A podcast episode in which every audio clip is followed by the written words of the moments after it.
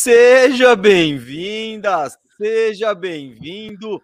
Bandejão está no ar. Esse aqui é o bandejão de terça-feira, o bandejão fora de época, o bandejão de casa, mas é bandejão aqui, então nos playoffs aí, até as finais, toda terça-feira estaremos aí. E quem tá quebrando essa pra gente, pra você, é a KTO, hein? É a KTO que traz e patrocina esse bandejão, então significa que temos brabas aí no fim do programa. É ou não é? Bom, eu sou Gustavo Mendes, você deve saber. Live sem camisa? Não entendi nada, hein? Mensagem aqui. Mas eu sou Gustavo Mendes, quem sempre tá aqui comigo, sempre, sempre, é o Rafael Cardone, o Firu. Fala, Firu, beleza? Fala, galera, beleza? Salve, salve, tarde gloriosa. É, vamos que vamos, vamos que vamos. que vamos. Boa, gostei. Você também ficou intrigado com essa mensagem de João Vitor, live sem camisa? Já quebrou nossas pernas de não, cara. No né? primeiro minuto. O que, que, não... que, que, esse rapaz está falando? É, é, um pedido? É um. Não sei. Não sei. é um apelo, um apelo? É um apelo, é. Não, Boa não dá tarde, Guilherme. Boa tarde, Bernardo. Salve. Ó, o Horford apenas que homem. Que homem, hein, mesa? Que falaremos, homem. falaremos, falaremos de Al. Não tem como não falar de Al Horford, que ficou bicudo com a encarada do Yannis, hein? Ficou bicudo e com a encarada respondeu do... em grande estilo. É isso aí, é isso aí. Todo mundo aqui, ó. Olha só, o Eduardo Martins não é um exemplo mas a gente agradece, hein? Faltando na faculdade, vem do bandejão. Boa tarde, mês e Firo. Eu vou dizer que eu na faculdade, Firo, eu trabalhava com as minhas faltas ali, ó. Eu era muito bom para com trabalhar Fazer a, faltas. a gere... gestão, gestão Gestão muito boa. Era 18% em todas as matérias. Mais que 20 aumentava a média e mais que 25 de falta, você, eu, eu, eu bombava. Mas era 18% todas as matérias bem gerindo bem. Então eu acho que o Eduardo Martins está fazendo isso, tá, tá ele tá dando um migué responsável. E o migué responsável merece ser valorizado aí. Precisa saber, precisa saber. Por isso que, por isso que virou esse jornalista aqui, ó. Pô, baita jornalista, diga-se de passagem. Não, baita... por isso, por ter faltado, porque é, quanto menos você estuda jornalismo, melhor jornalista você é. E aqui, um exemplo claro, né? O Hoje Não, BR, o... jornalista sem formação. Não, ó, eu, eu, tenho um negócio aí, uma lição para a juventude é vá ao bar da sua faculdade, tome uma cerveja com os colegas de classe, porque essas pessoas serão seus companheiros de trabalho no futuro. Então você precisa ter intimidade, você precisa ter aquele contato ali além classe, e é lá que você consegue, é na cervejinha. Então fica aí mais uma grande dica, né? Uma grande dica. E, e vambora, filho, vambora. Gabriel, tá... Pe... Gabriel Pedro falando que Bucks pipocou feio. O All Time Cast mandando boa tarde. Boa Molecada. tarde, Léo e Paulo, seus monstros sagrados. Boa tarde aí. Quem não segue All Time Cast, siga All Time Cast. Aí eles estão no YouTube fazendo um trabalho primoroso. Mesa, sabe hum. o que aconteceu hoje? Hum, ainda não, não sei. Aconteceu de novo, aconteceu de novo. Estava eu, tranquilo, almoçando com a minha mulher aqui no boteco de lado de, do lado de casa. Quando me chamou Firu, aí eu falei. Não era o West. Eu já imaginei que você ia ter, botar o Westbrook na história. Não, ia não, ser a não. pedrinha do rim. Pô, aconteceu de novo, já falei, meu Deus. Não, não.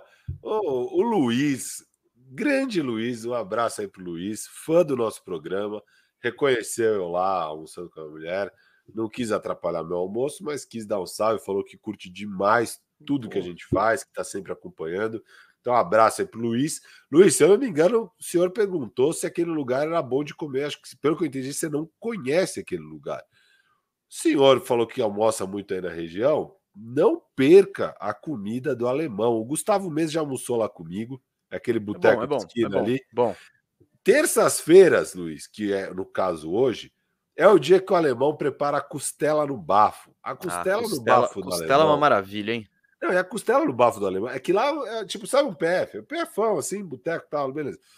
Mas a costela do homem é digna de, sabe, restaurante chique, assim, de não, não, não, não, não, não, não é, não é chique. Lá não tem chique não, mas é bom. É, o nível da costela. Não, é uma bela costela. costela. É, é o nível costela. de uma costelaria. E, e, cara, lá é incrível. Eu amo a comida do alemão.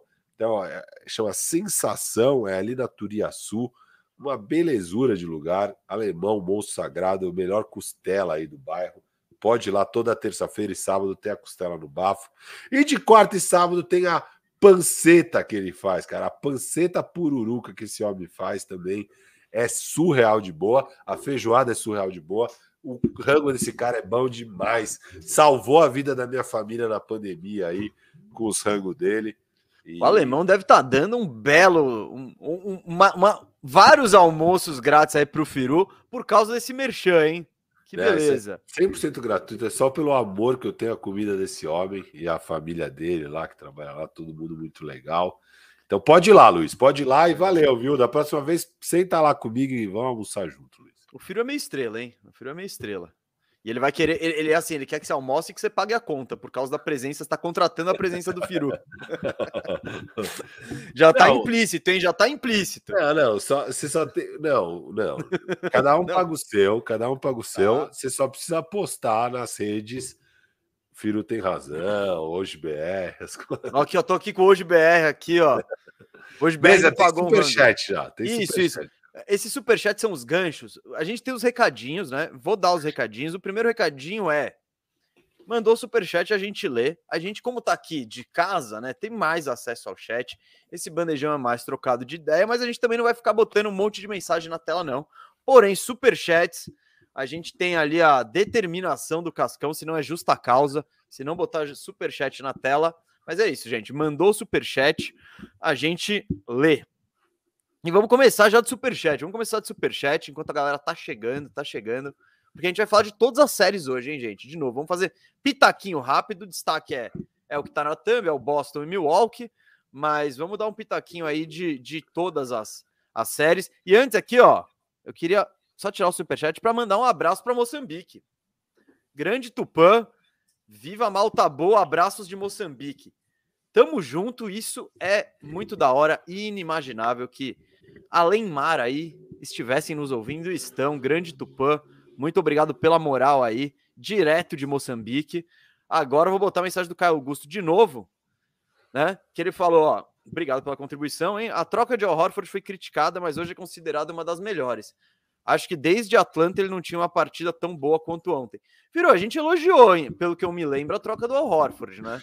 É, não, foi o seguinte, a troca do Al Horford, que que ela escancareceu quando aconteceu. Escancarou. A gente falou que. É, escancarou. Obrigado. Escancareceu, brother. É, escancarou. Porra, hoje. Aí, ó, se fosse pra faculdade de jornalismo, você ia evitar umas dessas. É, vocês não são muito bons em gramática ali no jornalismo. Vai, mas... escancareceu o quê? Escancareceu. Escancareceu. É. Ó, um novo membro, Luiz Felipe. Valeu, Luiz Tamo Felipe, junto. monstro. É, que, que, que, rolou com a troca do Horford? Eu critiquei muito o Celtics pelo processo todo deles. É, porque o Celtics tinha o Al Horford, não quis pagar o Al Horford, por isso perde o Al Horford para o Sixers. O Al Horford, obviamente, se, se, o Celtics pagasse, teria ficado lá e não teria ido para o Sixers. O Sixers dá aquela bala porque eles acreditavam que precisavam de um backup bom para o Embiid. É, porque perdia muitos minutos sem Embiid. Ele era um problema também no matchup enfrentando, então você já está tirando ele do adversário. E eles apostaram que dava para ele jogar na 4 com o Embiid. Isso não deu certo, foi horrível. Aí parecia. E aí, o, com esse contratão, um cara já velho, jogou tão mal lá, ele virou aquele cara que você tem que pagar para se livrar. E aí, quem que entra na jogada? Sam Prest, gênio, fala: não, dá, esse cara é top, esse cara é top. Pegou, em seis meses ali, a primeira metade da temporada, vai, até o All-Star Break, ele jogou muito bem no OKC, bem a ponto de chega, você não vai mais jogar. Agora senta o resto da temporada, a gente vai procurar uma troca para tá de férias. Pós All-Star Game, ele, ele entrou de férias. É o sonho de muito trabalhador brasileiro aí. Né? É. Imagina, no meio do ano você recebe férias e fala, volta só ano que vem. Mas o Bom, Horford acho que não curtiu, não. E aí, é... o que acontece? Depois, então, eles ficaram dois anos sem conseguir arrumar esse garrafão direito, o Celtics. E aí, o Brad Stevens, que era o treinador, que perde ao Horford por cagada do. do qual é o nome do. Danny Ainge, que agora está em Utah. a primeira ação dele é trazer de volta o Horford, até meio dando um overpay, porque é estranho você pegar um contrato desse ainda dar pique, porque eles tiveram que dar o pique para pegar. Mas, mas eles deram, mas você não, o Kemba Walker tinha ainda menos valor isso, que o Al Horford. Isso. Essa é a questão. Então eles meio que se livram do Kemba, traz o Al Horford e tal. Então o que, que foi a nossa análise na época? A gente falou, caramba, olha os Celtics, né? Então o que, que dava para ver daquilo? Primeiro, Brad Stevens puto com as decisões do Danny Ainge, arrumando um pouco dos monte de cagada que o Danny Ainge fez nos últimos anos. Beleza, esse é o ponto um. Então, dois, cara, agora você tá tendo que dar picks para pegar o contrato ruim que você não quis pagar e perder o cara de graça lá atrás. Você podia ter tido ele todos esses anos e tal. Então ele também estava criticando isso. É... Não, a crítica que... maior em relação ao Celtics é quão clara ficou a cagada de pagar o Kemba Walker o máximo. É isso. Exato. É também. tipo, essa, essa é a questão do. Porque a então, troca, filho... a troca, a troca deixou claro um monte de cagada que vinha acontecendo no Celtic. Só que olhando em si para a troca, a gente falava: o Horford vai acrescentar muito a esse time e o time vai ser melhor esse ano do que ano passado. E o time essas, precisava se livrar dessa bomba chamada Kemba Walker. Exato, cara que não exato. jogou, não tá. O Kemba Walker ele recebeu o salário máximo depois de um ano, ele não tá jogando no Knicks. Então, foi isso. Eu, pelo que eu lembro, a gente elogiou. Tipo, quando você põe no microscópio e vê só essa troca, você fala, beleza, salários equivalentes, pegou um jogador melhor que vai te ajudar mais e que isso, e, e, ele ter descansado ano passado deve ter sido até bom, hein? É. Que, tipo, eu critiquei que... a troca mesmo, porque eu achei hum. que você, eu achei que ele era um cara que dava pra você pegar sem precisar dar um pique, entendeu? Você, eu falei, cara, quem é que paga um pique para pegar um pivô de 35 anos que tá encostado? Eu falei exatamente isso. Mas ao mesmo tempo, eu não tinha a menor dúvida que ele ia jogar bem e ele ia contribuir. É, então eu falei as duas coisas, sabe? Eu critiquei a troca, que eu achei. E até pelo contexto geral de tudo que a gente acabou de explicar, eu estou falando isso porque faz um mês, dois meses atrás, alguém, algum dos engraçadinhos de Twitter puxou o tweet da gente, deu, falando que eu tinha falado no bandejão, que era isso tudo que estou falando agora. Só que no mesmo tweet embaixo eu falo, sem dúvida o Celtics vai ser melhor, o Horford vai jogar bem, blá, blá. então tudo isso a gente sabia que ia acontecer. O Horford ia acrescentar, isso não muda o fato de que, cara, você tá tendo que pagar um pique para trazer um cara que era para ser seu, que você perdeu de graça, não, que você então, não pagou. Então, isso Aquela aí, gestão... É que a questão é, a gente já sabia tudo isso. Eu acho que é. Beleza, Exato. a gente já tinha visto as cagadas sendo feitas, a cagada de pegar o. pagar tudo pro Kemba, sabe?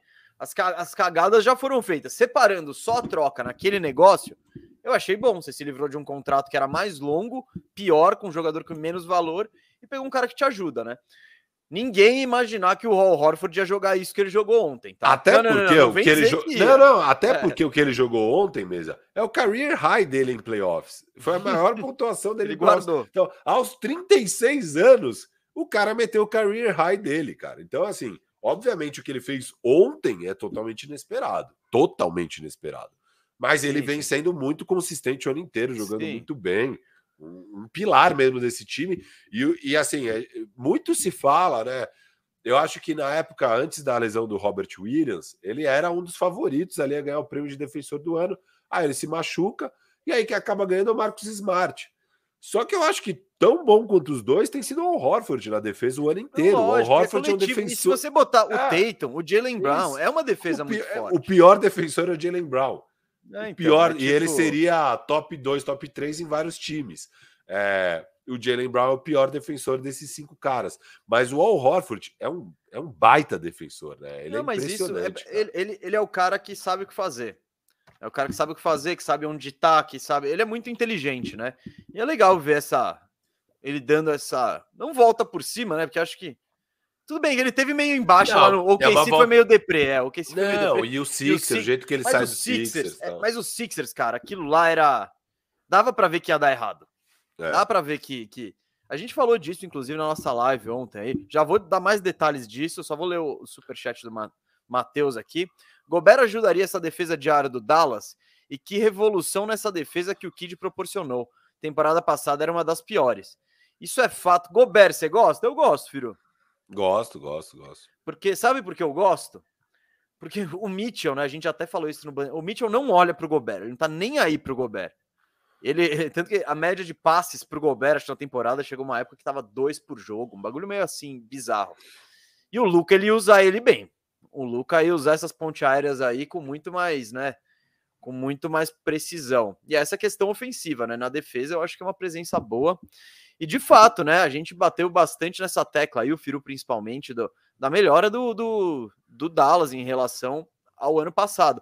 O Dallas regrediu como ataque, né? Mas melhorou muito como defesa, os jogadores evoluíram. Então, esse time tem uma identidade defensiva e, e deu um probleminha aí para o Suns nos últimos jogos, né, Firo? Sem dúvida, sem dúvida. É... Bom, essa é uma tendência que a gente vem falando já desde a. Demorou ali uns dois meses para pegar no tranco, né? E, normal, e a gente vê todos esses caras de primeiro ano de trabalho, né? O Pelicans começou 1,16 é, com, com caramba, o nome do treinador, Willie Green. Com Willie uhum. Green.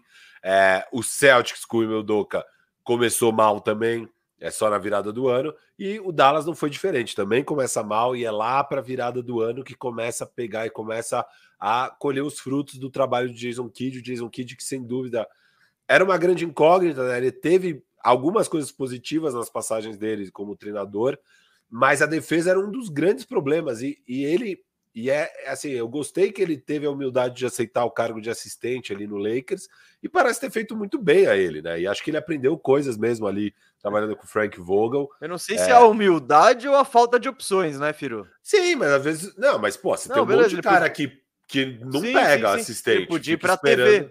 Tipo Isso, vai para TV até receber. O Mark Jackson talvez agora volte a ser treinador. Ele não foi assistente. Ele tá esperando voltar a ser treinador.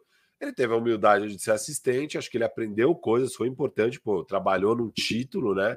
E, cara, é um trabalho sensacional. Eu venho elogiando muito o Jason Kidd desde, o, desde que começou a dar os frutos do trabalho dele. E é um time que é isso, cara. O, o ataque ele despriorizou. E também tem as peças são piores ofensivamente, talvez, do que ano passado. Só que são caras muito bons hum. na defesa. E você tem do Luca, você tendo o Luca, o seu ataque já vai ser bom o bastante.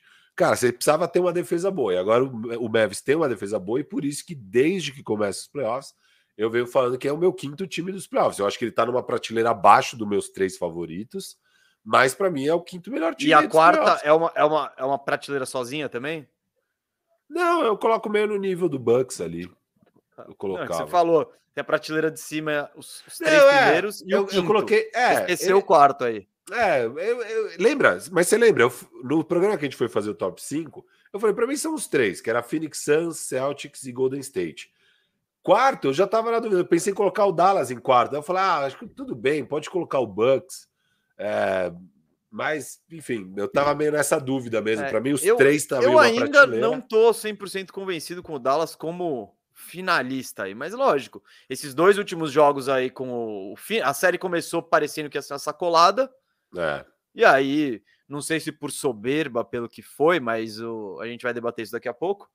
Mas igualou, né? Então, é isso. A única série que não tá 2 a 2 é Golden State e Memphis, que o. Que o deveria estar, né? Deveria estar. O. o, o... deveria Bom, é meio. É meio. Não, não, sei. não, deveria porque tem dois jogos aí que, na verdade, o, o Memphis perdeu, que foi o jogo 1 um e o jogo 4. Eram, eram jogos que o Memphis deveria ter, deveria ter ganhado é, o próprio Draymond Green chegou em casa ontem e falou: Cara, esse jogo aí conseguimos, conseguimos, mas não era para ser nosso, não. Esse jogo era para ser deles. E muito mas é isso, a gente é um time do, com pedigree de é. Isso, mas é um time com pedigree de campeão, e é por isso que eu apostei.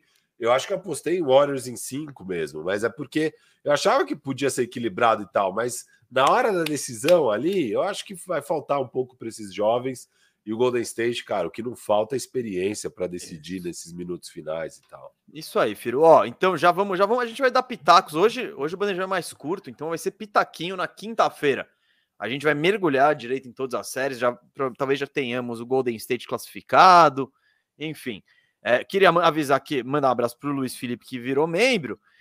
E eu queria botar essa mensagem no William Rodrigues na tela, porque esse é um recadinho importante. Ele falou: ó, jogaço ontem no firmeza. Galera, para quem não sabe, eu e o Firu lá na Firmeza Networks, na Twitch, a gente tá fazendo, tem um programa novo, que é o pré mais jogo. Então a gente faz um pré-jogo ali de meia hora antes do, da partida começar, e aí a gente vai reagindo à partida. Teoricamente, a gente vai até o, o intervalo, mas nos últimos jogos a gente bateu meta e foi até o fim. Então aquela live de três horas funciona como segunda tela, funciona como pré-jogo, e era algo que o pessoal tinha pedido muito, né? Sempre pedindo, não, faz um pré-jogo, pô, faz isso aqui, vamos acompanhar, vamos ver com vocês. E tá muito legal, né, Firu? Fizemos dois jogos até agora. No domingo a gente fez os Sixers ganhando do Heat, e ontem fizemos a vitória do Boston. Então a gente acompanhou essa atuação épica do Al Horford, reagimos a isso. Não, mesmo, reagimos gente, ao Tatum Clutch. A gente, ah. duas transmissões, dois jogos onde a gente teve uma atuação de gala inesperada de um jogador mais veterano, né? O James Harden hum. brilhou no domingo, brilhou no domingo e conseguiu empatar a série. E o Al Horford brilhou na segunda e conseguiu empatar a série. É a motivação, Foi? né, de estar tá na tela aí da, da Firmeza Network. Esses veteranos já conquistaram um monte de coisa, mas isso, essa glória eles ainda não tinham tido. Então, ó aqui, ó. É o que o Ramon tá falando. Firmeza um dia e bandejão no outro. Tô ficando mal acostumado. Pode ser assim durante toda a temporada. Rapaz, é pauleira, viu? É pauleira. É, é... Ontem eu nem fiz a hora do Firu. Falei, cara, sem chance, tem muita coisa para fazer. Tava. Não, tava, eu, tava eu, vários eu, ajustes. eu tô com a dor de cabeça agora aqui. Eu comprei uma cadeira gamer, Firu. Comprei uma cadeira gamer porque minhas costas nessa cadeirinha de jantar aqui tão osso. Ah, então... não. Você tá nessas cadeiras de jantar? Eu tô, mano. Você não tem uma cadeira de escritório, nada? Não, mas, mano, em pouco tempo eu teria uma ah, cadeira irado, que eu espero irado. que dure 40 anos pelo preço que eu paguei nela. E tá doido. é caro, né? É caro, mano. É caro. Eu, eu me arranjei aqui com uma cadeira boa de escritório bem robusta, mas eu, eu fui atrás, acho que em janeiro, fevereiro, porque não ia ter como, cara. Não tem como. É muito não, não. tempo online e tal. Não, e é isso, fazer uma vez por semana, fazer esporádico. Mas é. agora, bicho, não, já tô com a. Então, provavelmente, não sei quando aí, mas no próximo, no próximo bandejão, semana que vem, com certeza, eu vou estar tá com a, com a cadeira aí de avião. Mesa, então... agradecer o Thiago Jazz, que mandou uma contribuição de cinco reais. Ele fez a pergunta depois, então acho que ele se embananou. Vamos ler aqui, acho boa, que é o superchat dele. O que são Celtics e qualquer outra conversa quando se tem Golden State Warriors soberano? Todos os outros times no final vão perder. Abraço e continua com o entretenimento. É, o Golden State Warriors não tá jogando tudo isso para Não, então. Com, com é que você não viu o jogo 3, eu te falei, né? É. O que o eu, eu falei, vale repetir aqui também no bandejão. Eu disse que o, o que o Golden State Warriors jogou no jogo 3, principalmente no terceiro quarto, se eles repetirem, ninguém ganha deles. E tipo, todo mundo metendo bola e com aquele ataque absolutamente dinâmico que você não sabe da onde que vai, da onde vem o tiro. Não Só que no jogo aquilo. Não tem, não tem. Só que no jogo seguinte, né, com o Memphis sem o Jamoran, o Golden State já, já, já passou muito mais. A... Não era o Golden State do terceiro quarto daquele jogo, né? Então, mas eu acho que o teto do Golden State está gigante. Eles dão amostras disso, né? Pequenas demonstrações do que eles podem fazer, mas nem que sempre eles conseguem fazer toda a partida.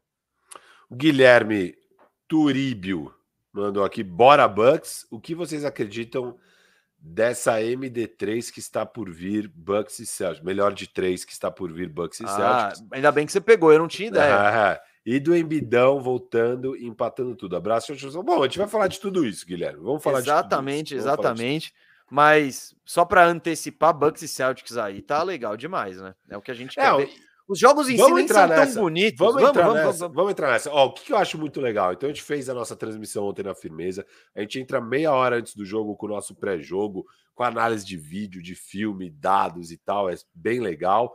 Valeu, Gladson. Virou bandejeiro oficial. Aí, tamo junto. É... E, e, cara, o jogo de ontem foi o jogo mais importante dos playoffs até aqui. Para mim, claramente, o jogo mais importante dos playoffs até aqui. Porque, beleza, tiveram outras séries que estava 2 a 1 um, e o time precisava ganhar de 2 Mas essa é uma série que, para mim, quem, quem passa aí leva o leste. Eu acho que quem passar dessa série leva o ah, leste. Ah, mas a gente tá falando isso, isso. há um tempo. Então, o é Sixers é só... agora deu uma acordada. A gente até falou da é, dificuldade é. de matchup e tal. Vamos entrar isso. lá. Mas, mas, eu ainda acho que o favoritismo é. O é, favorito tá desse lado. E, cara, com boas chances também de ser campeão da NBA. Então era, uma, era um jogo, só que esse jogo era muito decisivo, porque se o. Pro Celtics, né?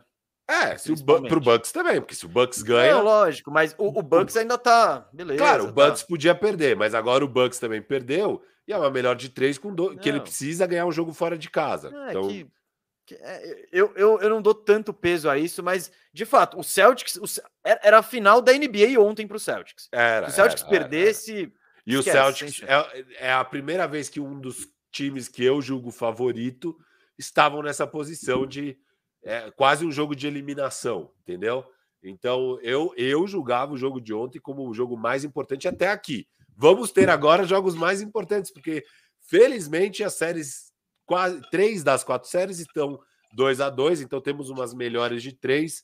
Muitas chances de a gente ter jogo 7 no domingo aí com essas séries espetaculares mesmo. E, vai, e vamos estar tá na firmeza aí, fazendo. Vamos escolher vamos, o jogo vamos. 7. Vamos, vamos, fazer o jogo 6 do Já Boston, vamos falar, com certeza. Ó, galera, ó, quinta-feira. Isso. Quinta-feira. É, a gente vai fazer o jogo de Dallas e Phoenix é, às 10 da noite, acho. A gente não, entra lá. Não sei, a gente entra meia hora antes do início. Meia hora jogo. antes do jogo. Acho que o jogo é às 10h30, a gente entra às 10 na Firmeza Networks. E na sexta-feira, jogo 6, que com certeza vai ter. Eu acho que às 8h30 da noite o jogo. A gente entra às 8 da noite com Boston e Milwaukee Bucks novamente aí para o jogo 6. Então, o jogo 5 a gente não cobre, mas jogo 6 vamos estar tá lá, que vai ser aí vai ser o novo jogo mais importante da temporada. A gente vai ver para quem? Se para o Celtics ou para o Bucks, né? Não, porque.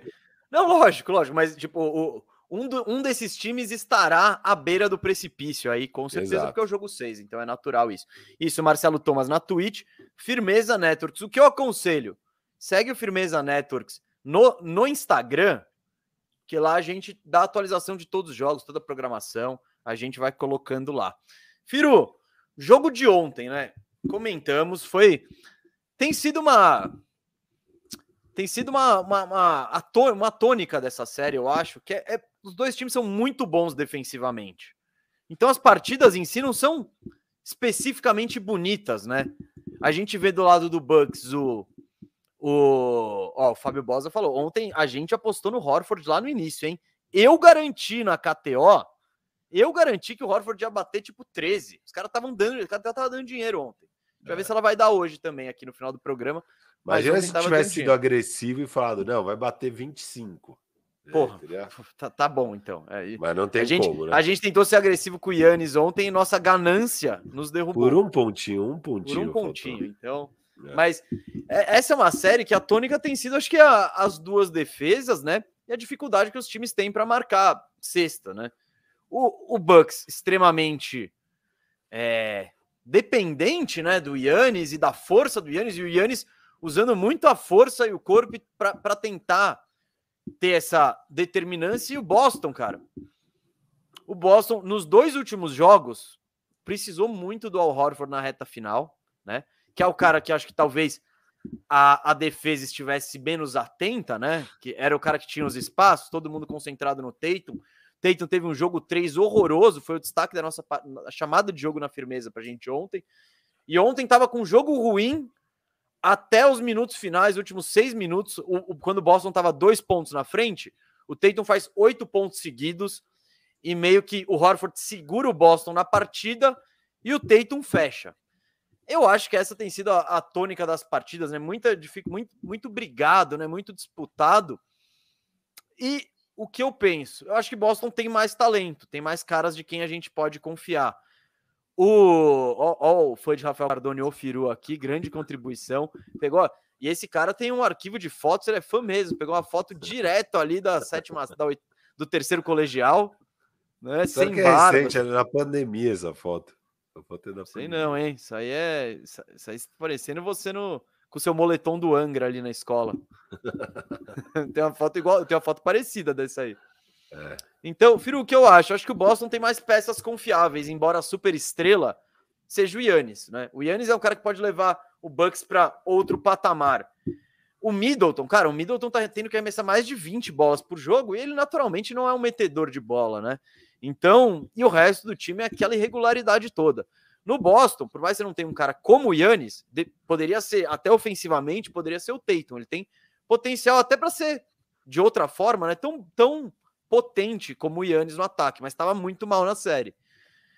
Esse jogo aí pode servir, esse, Tatum clutch, acho que foi até o Fábio Bosa que comentou ontem na transmissão da, foi, da foi. Firmeza Neto. Ele tá aqui? Falou, Tá, você botou a mensagem dele na tela aí, inclusive. Ah, é? É, ele, ele falou, Tatum Clutch vai, vai definir isso aí, foi exatamente o que aconteceu. Mas, Firu, eu continuo com o meu palpite de Boston em 7 e vou, tô indo com ele, tô indo com ele. Não, não, não vou comprar outro ticket, não.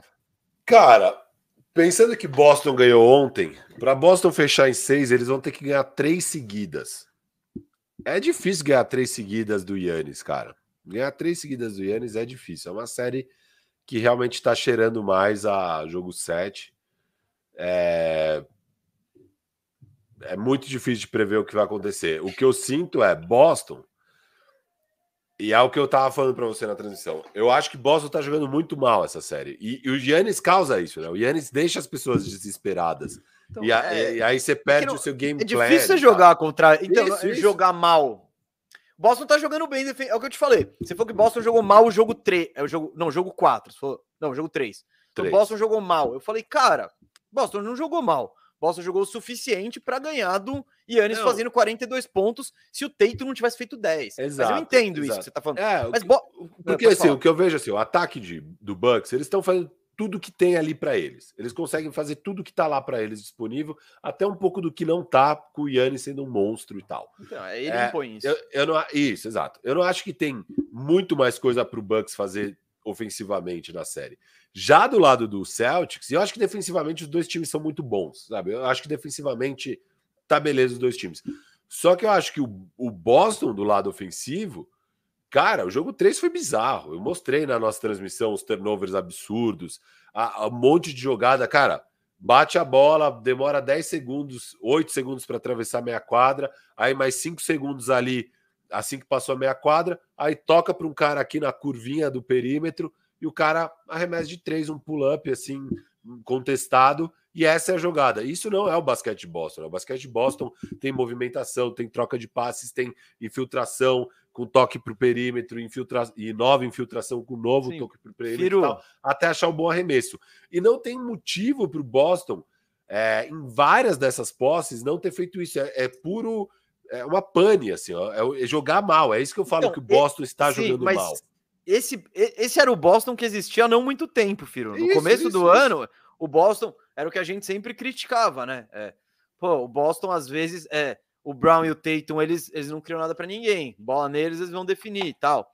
É, eu acho que também tem muito. Claro, quando o Tatum ele, ele chega e arremessa uma bola com 20 segundos no relógio desequilibrado saindo do corta. É errado.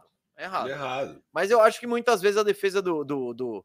Porque esse ataque do Boston não é um ataque de absolutamente Primoroso, elite. Não é, não é. Ele é meio truncado, ele é meio feio assim. Claro, nos dias bons a bola tá rodando todo mundo tá metendo bola, é, é mais bonito, mas não dá para, não é sempre que pô, o Derek White é. vai estar tá metendo bola de fora. Bom, na verdade, acho que ninguém não, com, assim, com consistência. Mas você concorda que eles podem jogar ofensivamente lógico, melhor? Lógico, e, lógico. e com o tanto de erro que eles cometeram, é justamente o que o Bucks precisa para ter um ataque um pouco melhor, porque a transição deles é absurda. E do outro lado, a transição defensiva do Bucks é tão boa que não dá muito para o Boston explorar essas coisas. Então o Boston tem que jogar bem na meia quadra mesmo, de qualquer forma e, e, e, não cometer esses turnovers absurdos e tantos erros, porque é isso que o Bucks precisa para ter um ataque um pouco mais saudável. Ontem teve menos disso, e o Yannis conseguia achar lá, né? Aos trancos e barranco. E essa tá uma série muito física, né? Muita coisa, muita pancada lá dentro e tal. E, cara, beleza, o Yannis conseguiu. Só que eu fiquei com a sensação que no último quarto ele estava cansado, cara. O Yannis cansou. E não é à toa que o Boston conseguiu fazer 40 e tantos pontos no último quarto. Eu acho que tem um pouco desse cansaço do Yannis, até daí no lado defensivo também. O Yannis estava pregado, tanto que tem vários ataques que vai, é Drew Holiday, vai aí, vai você. O Yannis, cara, eu acho que ele cansou mesmo no último quarto e ele realmente está carregando absurdamente esse time, ainda mais sem Middleton e tal. Acho natural que canse. O cara tá tendo que jogar 40 e tantos minutos toda Filho, noite Filho, o principal foco. É... E cada vez que ele pega a bola, ele tem que trombar com os isso três caras. Falar, é, isso, é, isso. É, é, a questão do ataque, é a característica do ataque. Você mesmo disse no programa passado, né, do, da estratégia Westbrook no Yannis, e foi algo que a gente, né, do programa passado para esse, não tinha comentado, que foi a moldura. É, isso, não, jogo passado não, foi no jogo 2 que fizeram a estratégia. Esse jogo 2 foi o Westbrook, jogo 2, jogo 3 ele já deu então, jeito. Ele já, é, algo que eu tinha falado que o Yannis faz muito, ele já passou a esperar isso e falou: tá, vamos marcar assim. Beleza, ele não tava nem aí. Ele pegava o espaço Westbrook, ele pegava impulso e ia lá dentro, da trombada. E, e essa série é muito física pro Yannis, porque Boston, praticamente o time inteiro do Boston pode tentar marcá-lo, sabe? Para dar umas trombadas. É o Horford às vezes, o Robert Williams que não tava, vai ser o Tatum, vai ser o Brown que é o matchup que eles estão procurando mais, o próprio Horford que marcou ele muito bem. Então, o cansaço não é, é o cansaço é do, do, tipo de jogo que ele precisa fazer para para tentar se impor diante dessa defesa. Então, eu acho que o que você falou faz algum sentido. E o Middleton, Firu, teve até gente pergun alguém perguntou aqui, eu vou até ver se ele eu não acho. volta nunca, né? Não, não, não, não, como que a aqui, ó, o Marco Antônio falando. Qual a influência da falta do Middleton no jogo do Holiday? É muita, porque o, o, o Middleton, o Holiday passa a ser mais visado pela defesa. Antes ele era a terceira opção, legal. Agora ele é a segunda opção. E precisa arremessar mais. O Holiday ele é melhor quando ele pode escolher o flow do jogo dele, sabe? Aqui ele não tem outra opção. Ele vai ter que arremessar 20 bolas por jogo, porque não tem outros caras no, no elenco do, do, do Bucks capazes de criar o próprio arremesso. assim. Então, isso joga ainda mais o aproveitamento dele pro buraco. É isso. Então, assim, a minha, a minha sensação, para encerrar um pouco a série, porque a gente precisa falar das outras mesa, é que Boston não vem fazendo grandes partidas assim. E tem sido bastante, né? Porque eles ganham um jogo a uma lavada, é, eles ganham ontem bem, né? Ganharam bem, assim, eles conseguem distanciar bem, não tem nem clutch time ali direito, é, e, e tem até garbage time, né? No finalzinho. E o jogo 3, cara, que eu achei o pior jogo de Boston jogaram. Ah, não, o pior jogo foi o primeiro. Né? O primeiro foi um desastre não, de Boston. Horroroso, que eles arremessaram 50 é bolas de três. E aí, não à toa, Bucks ganhou muito convincentemente aquele jogo. Tá? Foi realmente desastroso aquela partida. Então, assim, um monte de jogo muito ruim. Dos quatro jogos, três jogos ruins do coisa. Mas dois eles conseguiram ganhar. Um jogou bem e ganhou. Um jogou muito mal e perdeu. O outro, ontem, para mim, jogou mal e ganhou. E o outro jogou mal. E, cara, não, só não ganhou porque o Tatum foi um horror e o Yannis foi um absurdo, e mesmo assim ficou por uma bola ali no fim e tal e tal. Então foi muito parelho, mesmo jogando mal. Então, o que eu, a minha sensação não tem como ser diferente vendo essa série é.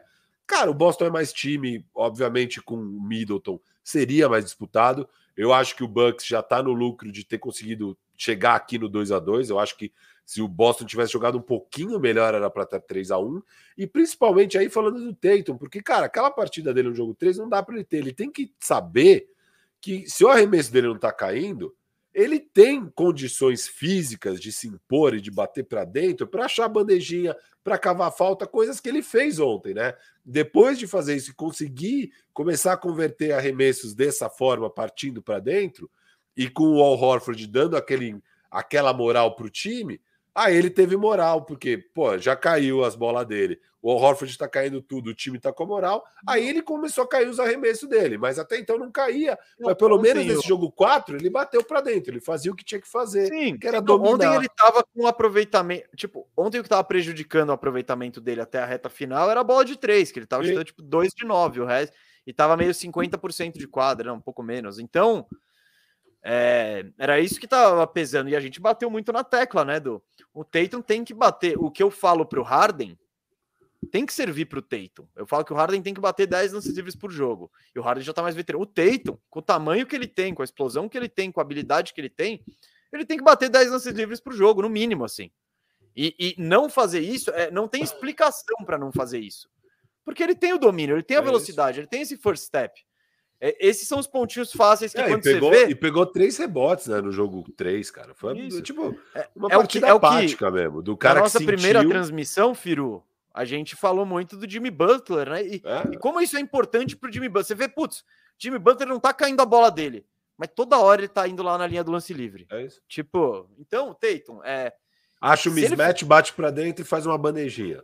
É, é isso, caso... ou e, pô, bate o cara e vai lá, vai tomar porrada. Vai tomar várias bolas, jogo 3 e 4, cara, que é, George Hill nele. George não, Hill, não você chamou que... atenção várias vezes. Pô, ô Teito, tá o George Hill, você tem que pontuar, cara. Não tem papo.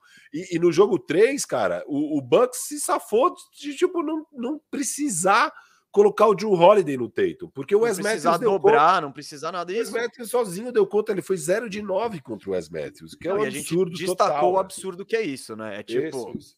Tatum, então é isso, assim. O Tatum foi first team ao NBA para nós dois nos nossos votos. É, exato. A, né? a, minha não sensação. Dá pra, não dá para o NBA ser separado por Wesley, Wesley Matthews e ter dificuldade com o George Hill, né? Então é o Exato. Tatum que precisa ter mais. A minha sensação mesmo, olhando para ah. tudo isso, é: cara, Boston deveria ganhar esses dois jogos. Só que eu tô vendo que eles acabam tendo dificuldades com o Yannis. Eu acho difícil, então, olhando para o que aconteceu na série até aqui, imaginar que eles vão ganhar três seguidas do Yannis. Então, eu acho mais provável para jogo 7, embora o que na lógica para mim faria mais sentido é o Boston ganhar agora em casa e conseguir finalizar no jogo 6 em Milwaukee. Hum, aparentemente não é isso que vai acontecer, no entanto. É uma caixinha de surpresas, amigo. Esse é o basquete. e tô torcendo para ter jogo 7, porque, é. pô, vai ser maravilhoso um jogo 7 dessa série. É tudo que a gente mais quer. E se tiver, vamos transmitir, né, mesmo? Cara, eu acho que eu não vou conseguir tirar você dessa ideia né? A não ser um Suns e Dallas, o Phoenix e Dallas aí, que são dois times queridinhos. Ai, ai, ai. Quer entrar nessa série, então? Não, então, já, já ia fazer. Ah, não. Eu, eu, ia usar, na verdade, o gancho do Pedro gancho. Martins para falar rapidinho do Golden State. Rapidinho aqui. Falando, ó, se o Golden State tivesse um aproveitamento ruim ontem, ganharia de 10 ou 20 de diferença. O problema é que foi que o aproveitamento foi tenebroso. Falei agora há pouco, vou voltar a dizer aí, Pedro Martins, valeu pela contribuição é, que eu fiquei muito impressionado com o Golden State no jogo 3. O jogo 3 foi o que o Golden State faz, cara, 140 pontos, é um bagulho, eu vou até pegar o placar certinho. 142 a 112, foi uma sacolada, foi o jogo. E nesse jogo, o que, que me impressionou muito, Firu? Cara, o, o Jamorant tava jogando muito antes dele se machucar muito. E ele fez umas cinco jogadas de top 10, assim. Daquelas infiltrações malucas, para no ar. Só que, cara, eles não conseguiam ganhar a moral, porque todo ataque seguinte, alguém do Golden State fazia sexta. Tipo, alguém. Então, e a, e a pontuação do Golden State nessa partida foi bastante, né? Foi bastante equilibrada, né? Quer ver? Eu tô até. Ó, o Clay 21, Steph 30, Wiggins 17, Kuminga 18, maioria no garbage, mas tudo bem. Pool 27, Otto Porter 13. E o Draymond Green com cinco pontos e oito assistências. Né? O Draymond Green arremessou três bolas no jogo. Cara, eu, eu assisti esse jogo com o Memphis, força total, totalmente, né? Totalmente vendido, parecia nós ali. Se botasse nós, os caras iam ter a mesma facilidade. Bola movendo, eu falei, uau! O maior teto da NBA é do Golden State. Com esses caras jogando bem, e não importa o estilo de basquete que você vai botar, porque é uma chuva de bola de três. Você põe um time pesado, eles vão então eu fiquei com. Terminou o jogo 3, eu, ter... eu, eu terminei assim. Ontem, eu assisti. Cara, eu vou, eu não, não vou mentir que eu, eu dormi ali no meio do no terceiro quarto, sei lá. Mas já não era a mesma coisa, né? É o que o, é, foi a mensagem aqui que o Pedro falou. Um aproveitamento horroroso, nem de perto o time que eu tinha visto, né? Na, no jogo 3. Então, os dois times com aproveitamento muito ruim, né? O Golden State 24% de 3 e o, e o Memphis 26, né? 25,7% de 3. Então, o que eu queria dizer, o que eu, teve uma coisa aí, essa eu matei, Firo. Matei, eu não lembro onde que eu falei. Né? Porque a gente tá falando em tanto lugar agora. Eu falei que a gente, eu achava que a gente ia voltar a ver Steven Adams nessa série. Né? Porque Sim, você falou mesmo e foi muito bem, porque é, é o que você tinha dito, né, mesa? Era que não valia a pena para. Pra... Não, o Memphis tentou. O Memphis tentou igualar Isso. o estilo do Golden State e no jogo 3 não deu. Então eu acho que para esse jogo era, meu, vamos tentar fazer o nosso, vamos tentar pegar mais rebote, tentar impor fisicamente. E foi uma fórmula de mais competitividade, né? e eles ganharam. Rebotes. E eles ganharam quase todos os minutos que o Steven Adams enquadra. Só o comecinho do último quarto que eles perdem que não é nem o começo, é, é, puta, é, um, é uma fração ali, mas foi pau a pau ali mesmo no quarto quarto, mas no geral o Steven Adams sai de quadra com mais não, 11, aqui, mais 12, Ele tá acho. com mais 13, né? Mais Aí 13. depois mais 13 Steven Adams, mais 8 Bane e mais 3 o Melton. O resto todos os jogadores com plus minus negativo. E o Dylan Brooks, né, uma atuação desastrosa, né? O Dylan Brooks 5 ah, de 19. de Isso. quadra. Então, mas é o aproveitamento ruim de todo mundo, né? O Jaren Jackson, 7 de 21, 0 de 7. não, não, mas o do Dylan Brooks destoa, né, cara? 5 de 19 é absurdo. É muito abaixo de todo o time. Tipo, uhum. eles, é. o, o, pior aproveitamento de quadra é do Jaren Jackson Jr. com 33%. O do Dylan Brooks é 26%. É, é assim, surreal. Muito baixo, muito baixo. E o. Não, tá falando do, do aproveitamento do Golden State também não foi bom, né? Nesse, nesse jogo, o Golden State chutou 40% de quadra e 24% de 3, né? Tirando o Curry 4 de 14, né? Clay Thompson 0 de 7. Nossa Enfim, o copo meio cheio é. Eu não imagino que vai ter outro jogo que, ó, Clay 0 de 7, Curry 4 de 14 e Poole 0 de 3, que essa dupla. 4 de 24. Trio, isso nunca mais vai acontecer. E ainda assim eles ganharam por 3 pontos, né? É o copo meio cheio da parada que é o que exatamente o que o Pedro está falando aqui no comentário. É isso, é isso. É tipo. Ah, agora ficou muito difícil, né? Não sei se o Já vem para o jogo 5. O time joga bem sem o Já também, mas falta o cara. Falta, falta o cara. Falta o fechador. Não tem jeito. Nos playoffs você vai precisar desse cara que faz 30 pontos. O Desmond Bain poderia ter é, subido a ocasião, mas acho que ele também tá meio baleado, né? ele tá ele falou que no jogo 3, eu acho que ele tava 60%. Ou no jogo 2. É. Eu vi a entrevista de. Eu acho que era no jogo 2, isso. Acho que eu vi no jogo 3 essa entrevista falando que a repórter, acho que era a Lisa Salters, dizendo que o Dylan Brooks tinha dito. Oh, o Desmond Bain tinha falado para ela que estava 60% no jogo 2 e uns 80% no jogo 3. É, o jogo então... 3 ele vai um pouquinho melhor, né? Ele faz, faz 5 de 10, 4 de 7 da bola de 3, 16 pontos e tal. Nos outros todos os jogos da série ele não passou de 10 pontos, não conseguiu duplo dígito, sendo que no primeiro round né, ele teve média ali de é, 23 pontos, 23,5 pontos por partida, 49% de 3, 50% de quadra, 90 estava no 50, quase 50 90. É, puta aproveitamento contra Minnesota e aqui contra o Golden State Warriors está bem mal, bem mal o Desmond Bain nesse sentido. É, enfim, fica difícil achar Isso. que ainda vamos ter uma série. Era para estar uma Isso série. Isso que eu ia falar, Firo. Já, moeu já? Acho que moeu, né? Ah, eu acho que eles até podem ganhar agora em casa, né? O jogo 5. Mas é... eu não vejo. Eu não e vejo o aí... Golden State eh, chutando, perdendo. É, não. É, no máximo acaba no jogo 6, assim. O Golden State Warriors daí depois é, termina em casa. Não, não, dá pra perder três jogos. É isso, os caras. É impossível todo mundo chutar mal três jogos seguidos, assim, alguém vai ter que estar. Tá... É, é. E o Memphis é muito legal, cara. É, eu sinto que o Memphis sem o Jamoran, eles têm um negócio que é, é muito mais coletivo, tipo, a bola mexe muito mais. Tyus Jones arma é, bem o time. Eu não vou dizer que é mais bonito, porque o Jamoran, ele é uma fábrica de highlights, mas ele é um basquete, podemos dizer, mais puro ali, mais coletivo, todo mundo passando a bola, fazendo o que tem que fazer, mas falta estrela, né? Falta estrela, né? Quando, quando quando a situação aperta, é o Jack que tem que tirar o coelho da cartola. O Jaren Jackson não consegue tirar esse coelho da cartola, né? Enfim, para é todo o resto aí é mais difícil. Firu, quer falar alguma coisa mais? Eu acho que a gente ainda vai explorar mais esse Golden State Warriors, provavelmente na quinta-feira, já classificado, né? Exato. Eu acho que, que, que é isso. Bruno Lima, que mandou o superchat com a contribuição. Valeu, Bruno Lima.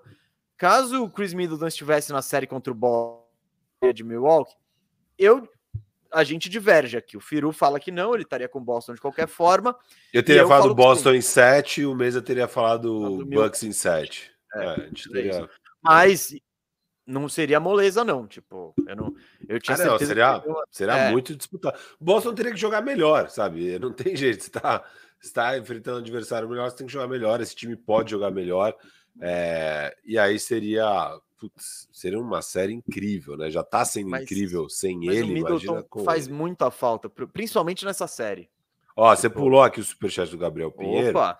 Para mim, o maior erro do Bucks é simplesmente ter zero confiança nos outros jogadores. Muita forçação no Yannis e Holiday, sem Middleton ter que arriscar mais. Eu concordo, não na parte de forçar no Yannis, mas forçou demais com o Holiday. Né? O Holiday é. arremessos absurdos na partida. Acho que dava para tentar um esquema de girar um pouco a bola e achar um cara livre. É, tem bons arremessadores, dá para tentar algo mais, mas é. é, é eu não confio, mas eu é. também tenho zero confiança nos outros jogadores. Eu não é. ponho minha mão no fogo por nenhum dos outros caras ali. É. Tipo, Se você me falar que o Grayson Allen vai chutar 7 de 9 de 3, eu acredito. E se você falar que ele vai chutar 0 de 9, eu também acredito. E o mesmo serve para o Conaton, o mesmo serve para o Matthews. Bob sabe? Porres. Bob Porres. É todo mundo muito volátil aí. Então. E o Bob eu... Porres que o Milwaukee abandonou completamente a estratégia de grande contra o Boston, né? Eles não desistiram daquilo que deu certo contra, colocar o, basicamente o Porres no lugar do Middleton e com os três grandões, o, o Bucks abandonou bem isso, inclusive vários momentos indo com três baixinhos né, em quadra, é, bem diferente. Desculpa, bem diferente. Gabriel, desculpa, mas foi mas lido, hein? Foi Passou, lido, o Firu tá de, tava de olho aí. Mas é isso, Firu, vamos para Vamos continuar no. Eu queria continuar no, no Oeste. Opa, achei que eu tinha mandado bem aqui. Quem? Eu Você achei que eu tinha mandado bem. bem. Não, não, você sempre manda bem, você sempre manda bem. Porque eu queria aproveitar que a audiência tá legal, pra, porque agora a gente vai falar de Phoenix e Dallas, certo? Série 2 a 2 também. E vai ser o nosso próximo jogo na firmeza, né, Firu? É isso. Vai ser o jogo de quinta-feira, já é o jogo 6? É o jogo 6. É, né? é hoje, então... hoje é o jogo, hoje é o jogo 5. A gente se deu folga hoje, já tem o bandejão, a gente vai vai só assistir, mas sexta-feira tem tem jogo decisivo na Firmeza Networks, uma série que a gente ainda não falou, né? Dallas e Phoenix, são jogos que a gente não comentou ainda, então vamos fazer isso sempre meia hora antes do jogo começar. Por favor, cola nessa com a gente e segue a Firmeza Networks na Twitch e também no, no Instagram para você saber a programação completa. Firu, Suns começou 2 a 0 tava tranquilo, moral lá em cima, Devin Booker chamando o Jalen Brunson de fraquinho, cara de. Cara de. Eu acho que até falei, né? Se fosse. Tá mais para varrida ou para sete jogos, eu falei, acho que varri, varrida. Mas não. Dallas Mavericks saiu da toca aí, ganhou os. Oi, Mas na quinta-feira a gente falou que não ia ser varrida. A gente falou que não ia ser varrida. Não, não, acho que a pergunta foi cinco ou sete, acho, deve ter sido. É a pergunta é. que você gosta de fazer. Aí eu falei, não, acho que tá mais para cinco, né? Não vi nada que que me reforçasse. Não, não, não foi essa. Não, eu perguntei é. se ia ser varrida ou não. E você ah, falou então que. Tá. E nós dois falamos que não achava que ia ser varrida. então Luca... você também já estava no mood largando o Dallas aí. Ah, já, não. Não, não, não eu você já não, tava, não... Você não viu ah, isso chegando. Não, depois daqueles dois jogos não dava mais para achar que ia ter uma série competitiva. É, eu esperava muito que no. É, eu achava que ia ser um a um esses dois jogos em Dallas e ia ficar 3 a 1 a série. E aí, provavelmente, Phoenix terminando no jogo no jogo 5 em casa e tal. É, eu acho que era bem difícil esperar que, os, que o, o Suns ia perder dois jogos seguidos aí para o Dallas depois do que a gente viu nos dois primeiros jogos e de tudo que a gente viu do Suns até aqui. É, só para responder o Jorge aqui, e se alguém mais tiver essa dúvida, como é que a gente faz, Jorge? A gente entra, faz o pré-jogo meia horinha antes, né? Aí a gente reage ao jogo pelo menos até o intervalo e tem sempre uma meta ali no Pix ou no Subs que e se bater a meta a gente vai até o fim do jogo. Até agora fomos até o fim dos dois jogos que que cobrimos, hein, Firo? Então, a galera tem curtido, mas é isso, Jorge, pode colar lá. A gente tá funcionando para a maioria das pessoas como segunda tela. Tem gente que é, é tipo uma rádio, né? Mas tem a maior, a maior parte põe na outra transmissão e fica com a gente aí trocando ideia é uma pegada mais próxima ali. Os caras da, da transmissão ali estão muito longe tal, na TV, a gente está mais, mais pertinho. Firu, eu, eu também fiquei muito surpreso com o desempenho do Dallas aí nesses dois jogos. Não, não vi essa isso chegando, porque o domínio foi muito grande, né? No primeiro jogo, o primeiro jogo foi 121 a 114 para o Dallas, para o Phoenix, com 45 pontos do Luca, mas eu até comentei no outro bandejão. Eu não achei que em nenhum instante a partida ficou próxima, sabe? Em nenhum instante o, o, o, Phoenix foi realmente ameaçado. A distância encurtava, tal, mas eu senti todo mundo tranquilo. O jogo 2, né? Jogo 2, sacolada, né? 129 a 109, que se não me engano foi o jogo que o Chris Paul deu uma aula no, no último quarto. Não, é o jogo que ele ca eles caça o, o Luca Doncic, né? Isso, isso, mas é, mas é o que o Chris Paul toma conta no último quarto aqui, ó. 14 pontos, 6 de 7. Ele começa o último quarto voando, aí o Booker mete umas bolinhas e acaba o jogo. É, o então, Booker arrebenta no terceiro quarto. Isso, isso. isso os dois, é os dois eles estão discretos, né? Até o intervalo. É. Crowd. Foi o jogo que eu comentei na TNT, inclusive. O foi, Crowder foi, tá com foi. 15 pontos. E aí, o, aí, eu até falei isso no intervalo. Cara, Crowder 15 pontos, com Booker e Chris Paul com menos de 10, né? Eles devem aparecer no, daí em diante. O, o, Booker sai do intervalo metendo ponto, o jogo tá equilibrado até o começo do quarto quarto, aí no quarto, no quarto quarto o Chris Paul dá aquela aula de basquetebol e o, e o Suns ganha e ficou muito marcado também, né? É isso que você falou, Firo, da, da caça ao Luca Doncic. Então, por todo esse cenário, né? O, o, o Suns voando, o Luca sendo caçado, não parecia que ia mudar, mas mudou. Mudou e mudou principalmente, Firo, para mim, dois fatores aí, né? O jogo 3, se não me engano, é aquele que chove bola de 3 para o Dallas, certo? Certo. Ah, não, não, não é. 13 de 39 foi o jogo, foi o jogo 4 que choveu bola de 3 pro Dallas. O jogo 3 é o que o, o Brunson aparece. Falei, é. gente. É, é, o que todo mundo. O Kleber tem cinco caras aí com pelo menos 14 pontos. E, e, é o que a gente tinha pedido do Dallas, né? Menos Luca. Mas vamos ver se a galera entra junto, porque ele sozinho não vai vencer. E aí o jogo 4 é a chuva de bolas de 3. Dorian Firu Smith, Davis Bertans, a galera toda fazendo chover. E assim temos uma série, né, Firu? Sem dúvida, sem dúvida. É... Cara, alguns ajustes interessantes, né? Acho que o, o, o, Cara, o Dallas começou a dar um pouco do próprio remédio do Suns para o Suns, é... então começou também a caçar um pouco os caras do outro lado. E um ajuste muito interessante foi colocar o Luca Doncic no post, né? Eles largam o Luca Doncic lá dentro do garrafão. É, e, e, o Luca consegue se virar muito bem lá dentro, se ele é alimentado, ele tem o footwork absurdo para tirar vantagem, conseguir a cesta, sofrer a falta, etc. Ao mesmo tempo que ele abre a, a, a abre a defesa adversária justamente para o Brunson aparecer, né? E aí o Brunson vira o, o ball handler e consegue ter mais espaço para infiltrar, para ser agressivo e fazer as coisas dele.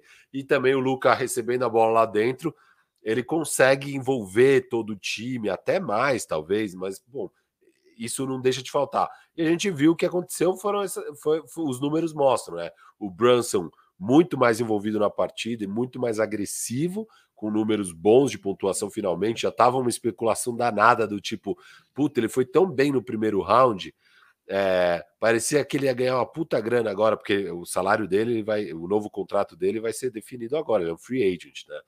E, pô, que, que animal, o cara vai ganhar uma bolada tal. Daí teve esses dois jogos contra a Phoenix, tipo, uh, esse cara não. Nossa, não dá. Ixi, acho que ele não vai ganhar muito dinheiro.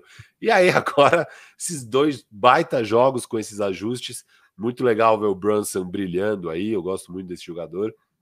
E, e, acho que essa, esse negócio de jogar o Luca lá dentro também ajudou bastante isso. É, e o Luca finalmente tendo ajuda, né, mesmo? A gente falou, pô, primeiro jogo 45 pontos, segundo jogo 35 pontos. É, os dois que eles ganharam são os que isso. ele teve a menor pontuação. E poucas assistências, porque os caras não tinha ninguém nem com 15 pontos lá, sei lá. Aí agora, finalmente, cara, o Finney Smith pontuando bem, é, o Brunson pontuando bem. É, acho que teve um jogo que o Max Kliba foi bem, enfim. É, tem e, e o Doncic passando ali das 10 assistências nos dois jogos, né? Então agora sim é aquela partida mais do Luca all around, não só um scorer, e o time jogando um basquete muito mais coletivo no ataque, o que eu acho que deve até ajudar depois o lado defensivo, né? Porque a gente sabe, os jogadores, quando estão se sentindo envolvidos na partida no ataque, acaba tendo mais disposição na defesa também. Isso ajuda. É mas, mas assim, um número interessante. Tem uma jogada do Suns, mesa, que é o snap, né? Que é, é, é um. É uma, uma jogada que o Chris Paul chama, que daí tem uma, um corta-luz duplo que sempre confunde a marcação, e o resultado disso normalmente é ou Chris Paul livrinho no mid-range, ou um passe para fora para o Devin Booker livre de três, ou um lobby para o Aiton, porque são os três que são envolvidos na jogada, sempre sobra uma coisa ou outra. E o, e o Dallas conseguiu é, contra-atacar isso com, com, é, com as trocas deles lá dentro. E na, na, nas primeiras partidas, acho que da, eles rodaram sete ou a nove vezes por jogo essa jogada. Em todas, eles ou pontuaram ou sofreram faltas. Nesses outros dois jogos, eh, também foi umas 7 a 9 vezes, só que acho que pontuaram em duas jogadas, sabe, por jogo. Então, é, e essa é uma jogada muito importante do Phoenix, que eles sempre chamam na hora que está precisando de uma cesta fácil. E nem isso o Dallas está dando para eles. Então, realmente agora é a hora de, de, de Phoenix reencontrar o jogo deles é, e, e, voltar ao caminho da vitória. Palpite. Você acha que virou a Cara, série ou não? Eu, é... eu, eu, eu não consigo abandonar o Phoenix. Porque eu acho que o Phoenix tem muito mais time que o Dallas, tá ligado? Eu acho que é consideravelmente melhor o time do, do Phoenix. Então... É, é, consideravelmente melhor. A única coisa que é muito favorável a Dallas é que eles têm de longe o melhor jogador, né? Porque. É, com certeza, com certeza. Luca tático resto, é, e outra é. estratosfera. Cara, o que mas eu aí, acho, sinceramente. Tá bom, mas você tira o Luca, talvez não, os lógico. quatro melhores jogadores seguintes da série sejam do Phoenix, dependendo de. Não, talvez não, com certeza. Ah, você pode ter, sei lá, o Jalen Brunson e o. Talvez você possa querer ter ele antes do Bridges ou do Aiton. Não. Ah, depende do seu time, né? Mas enfim. É. Tá, mas em geral, acho que não. É essa é. disparidade é. que eu tô falando, é, né? Exato. Primeiro exato. o Lucas, os quatro seguintes do Suns. Pois é. Opa, e ninguém e... fala do Brunson, não. Só queria dizer isso aqui, Devin Maxwell. Eu estou no barco do Brunson. É que eu não tenho meu. meu eu não lembro quando eu falei, mas acho que na temporada passada já eu disse que o Brunson, se tivesse 10 centímetros a mais, seria um All-Star. Eu falei isso. Está registrado em algum lugar. Só que, eu acho que eu falei até na TNT, velho. Por incrível que pareça, na, na minha primeira é. transmissão. Então, não e, diga cara, isso aqui. Não diga isso aqui. Do lado de Phoenix, o que, que eu acho mesmo, sinceramente? A mensagem do Vitor é muito é, boa, hein? Muito bom. Cara, o jogo 3 é aquele jogo meio atípico. O Chris Paul foi muito mal, acontece, um jogo ruim e tal. E aconteceu que no jogo seguinte, Fall Trouble, é, o cara se lotou de faltas rapidinho.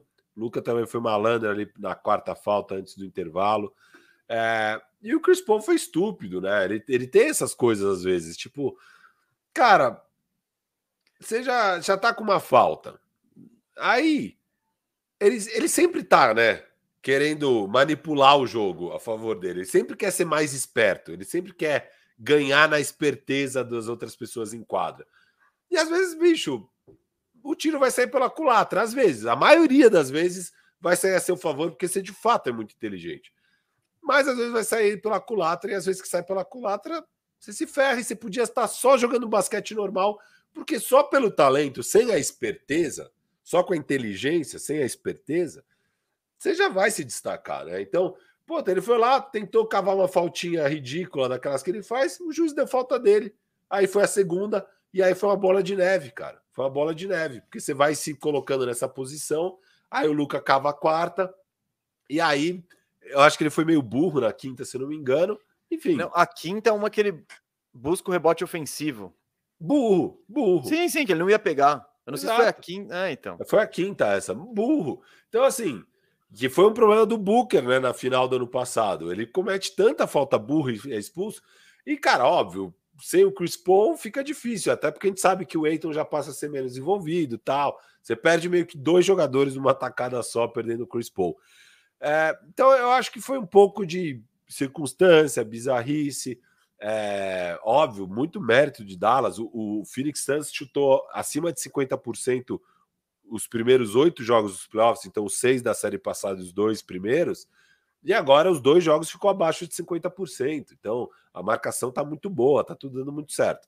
Mas eu acho. Então, e, e o CP3, isso que forçando essas faltas e tal, eu falei aqui, né, no bandejão, o quão frustrado eu fiquei naquele jogo que você fez na TNT de terem dado aquela falta do Brunson, né? Que foi ridícula. Foi no quarto quarto, foi bem decisiva. E é uma dessas vezes que o Chris Paul tenta manipular. Aquela lá, o juiz podia ter dado falta do Chris Paul. E certamente não tinha motivo nenhum para dar falta do Brunson. Nenhum. Foi um negócio absurdo. Aquilo ajudou muito o Phoenix Suns a acabar de vez mentalmente com a partida e abrir 10 pontos ali no quarto quarto e encerrar a partida. Ali liquidou a fatura. Eles iam ganhar de qualquer jeito, provavelmente. Mas o Chris Paul faz essas coisas. Naquele jogo deu certo, esse jogo deu muito errado e se ferraram, cara. Agora tem uma série aí melhor de três, mas eu espero, assim, meu prefiro... palpite. Fala de. Uh, fala. Fala, fala. Não, não, não, não. Eu só queria dizer que o. É incrível como o Chris Paul ele se coloca, né? Nos precipícios da discussão do legado dele, né? É impressionante. Ele já estava, depois da série que ele fez contra o Pelicasso, lembre-se de Chris Paul. Olha que armador, olha que cara, 14 de 14, etc e tal. Agora ele abre 2 a 0 empata 2 a 2 Se ele perde essa série, ninguém vai lembrar de nada do que ele fez contra o Pelicasso. Vai lembrar que, a, que a, a final, a final da NBA. Ele faz aquele primeiro jogo é. primoroso, é. absurdo. Já fica tipo, pô, Point God, finalmente tá vindo o título tal. E aí ele tem dois jogos horríveis também na série, né? E daí fica aquela especulação de, putz, será que teve. Será que ele tá sentindo hamstring e tal?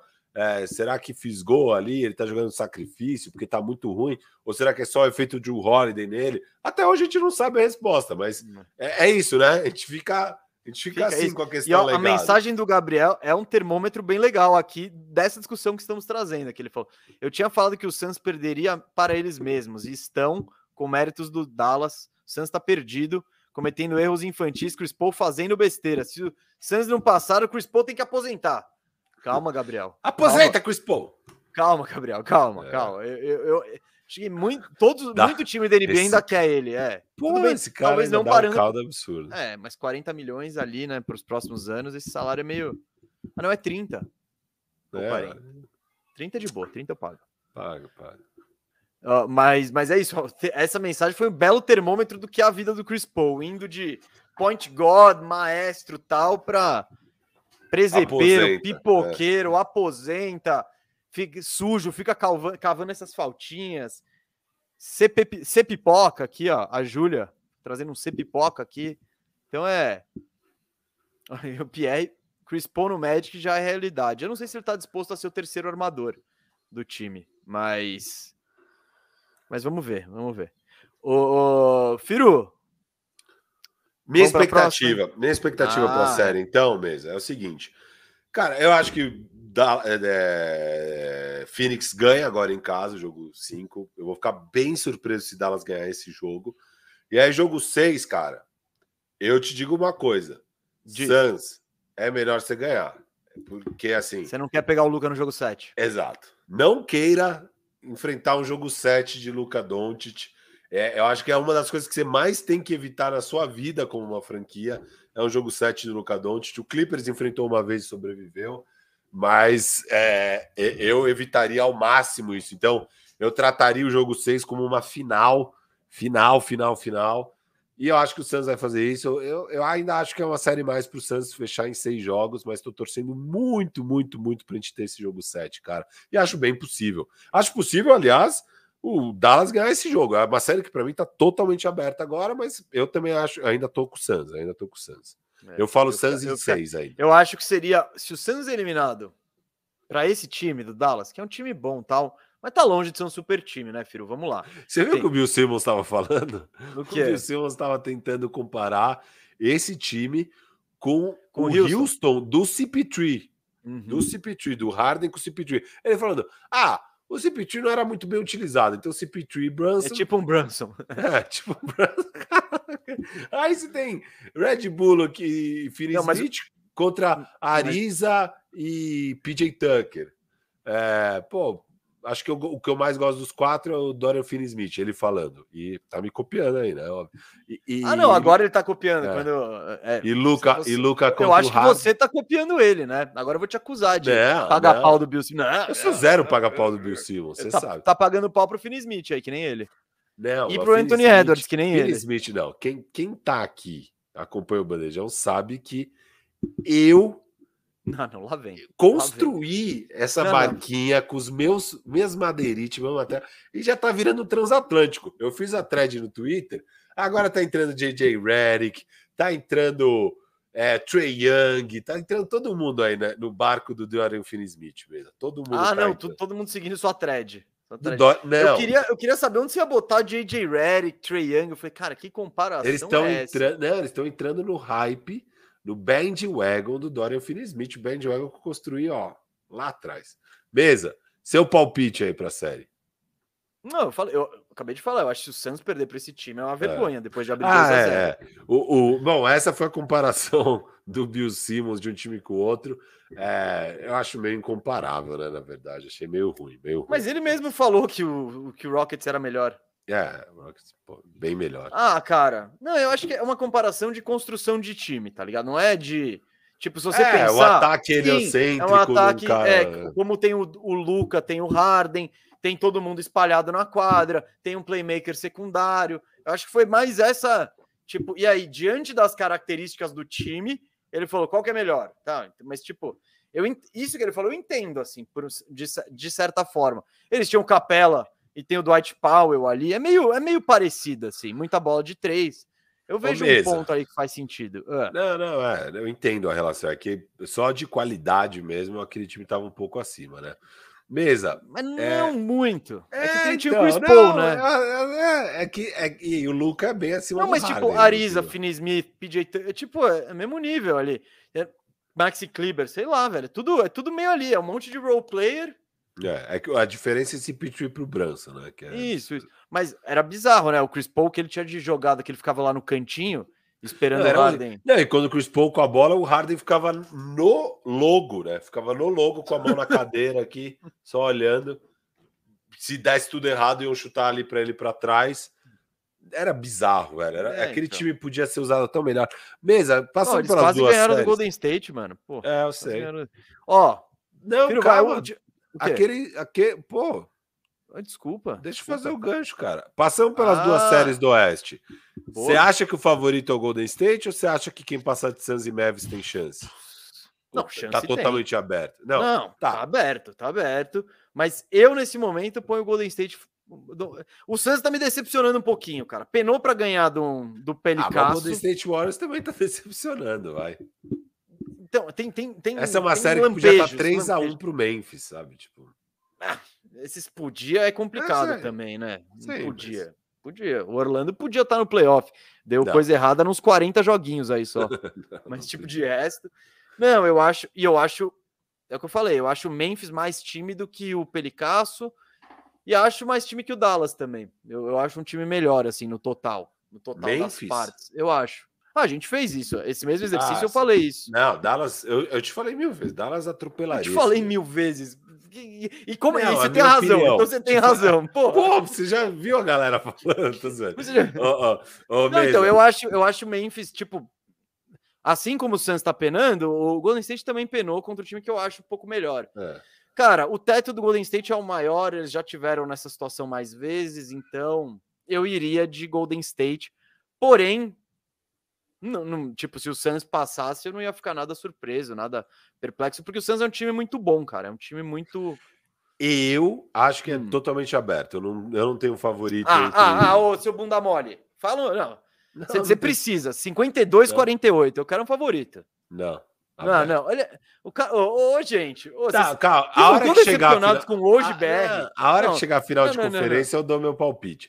Mesa, Gabriel não, não, não, Santos aqui. Gente, eu, ah, eu já colocou hoje, essa. hoje BR me decepcionou aqui, galera. Ele muretou. Ele nunca faz isso. Paulo Emanuel Lopes, a relação do público com o CP3 é bem de aluno-professor mesmo. Quando tá tudo certo, todos amam. É uma prova difícil, todo mundo começa a odiar. é uma boa, uma boa, gostei. Boa analogia, Paulo Emanuel. E é isso, né? Estamos uh, vendo, vendo a história mudar dia após dia ali, semana após semana muda a narrativa. Falta falar só dessa série e vamos lá para KTO mesmo. Vamos, vamos, vamos, vamos. Firu, vamos no pique aí, no pique, no pique. Eu tô decepcionado, eu ainda acho que até o final do programa você tinha que falar quem você pega de Golden State Phoenix. Eu, eu, eu te dizer que isso tirou, baixou um pouco o meu astral. Que Mas isso? na última série, falando em mudança, Firu, eu acho que tá mais pro 76 agora, hein? Parece que o jogo virou, você não acha? É, cara, eu, eu falei que para mim se o Embiid estivesse desde o começo, eu teria ido de Sixers nessa série. Mas Sixers em 7, né? Você tinha falado. Hum, é, tinha falado. acho que sim. Acho que uma série disputada. É... Não sei, precisaria ver, mas eu iria de Sixers. Eu tinha falado isso com certeza. É... Mas sim, não, não falaria Sixers em 5, seria 6 ou 7, sem dúvida. Assim. É... O, o... Cara, é bizarro, né? Porque essa série tá muito a, a variação da bola de três. Assim, é isso que tá decidindo os jogos no fim das contas. Porque nos jogos que o Sixers perdeu, eles tiveram bons arremessos, poderiam ter ganhado aqueles jogos, só que não caiu nada. E aí foi exatamente o oposto que aconteceu nos outros dois jogos e tal. Pode ter o fator Embiid nisso? Pode ter, porque o Embiid, de fato, só a presença dele é, já tira o BEM da marcação de perímetro, que ajuda os, os, arremessadores, não tem o BEM lá marcando perímetro, isso já ajuda. E também no ataque do, do, do Miami, piora a vida deles, porque não tem a opção de infiltrar tão fácil, e isso ajuda a marcar o perímetro também um pouco melhor. Então, pode ser que seja só o fator Embiid, pode ser uma variância é, anormal de jogo dentro de casa, fora de casa. Difícil saber, mesa. O fato é Miami ainda tem um home court, né? Miami ainda tem um home court, é um time experiente e tal. Só que, cara, estando uma melhor experiente de três... naquelas. Essa é a questão do Miami que a gente tá descobrindo agora. É um time experiente é, naquelas. É um monte de Gabe Vincent. É, um o próprio Tyler Hero tá no terceiro ano dele. É Vincent, é. Struz aí. Então, eu acho que é, a gente tá descobrindo que é, que é, que é meio naquelas é, essa bagagem toda. Duncan, o nosso Duncan Robinson nem entra. Então, foi isso que isso que mudou um pouco o meu panorama, né? A gente. E de novo, né? Foi, foi a mesma filosofia para ir contra os Sixers, né? Do, que a gente usou contra o Toronto, né? Pô, o Sixers tem o melhor, talvez os dois melhores jogadores da série. Mas tá enfrentando um time mais redondinho, que se conhece mais, que. Tananana. A gente tá vendo que o jogo passado foi uma prova do, do, do, do poder do Star Power, que é o que o Harden faz ele, eu não sei se ele gastou as últimas gotas de Star Power na poção dele, tá ligado? Mas ele, foi, ele foi sinistro. Né? Ele foi, foi sinistro. Foi, foi demais. Chutou cinco, no último quarto, chutou cinco bolas de três, acertou quatro, enfim. E daquele jeito, Harden superstar. É step back, é side step, é fazendo aquele shake and bake. Enfim, é. É o que tá. É, e, e o Hit, justamente, ah, tem muitas peças, tem, mas essa falta aí das estrelas de. E principalmente de alguém ajudando o Jimmy Butler, a gente viu isso no jogo passado. Eu, a gente até falou, ah, você pegava no pé do Bam, eu falei, cara, eu gostei, gostei da atuação do Bam e eu acho que ele tem o trampo mais difícil aí, que é da trombada no Embiid. ele foi muito bem defensivamente, ele, cara. E ele jogou muito, o jogo passado eu achei uma, uma partida muito boa do Bam. Faltou Tyler Hero e ou Kyle Lowry. Tipo... Não, e principalmente, eu acho que assim, o Kyle Lowry é uma grande questão, porque ele tá claramente sem condições de jogo. E, cara, Precisa decidir. Você tá com condições ou não tá? Se tá com condições, tem que jogar Firu, bem.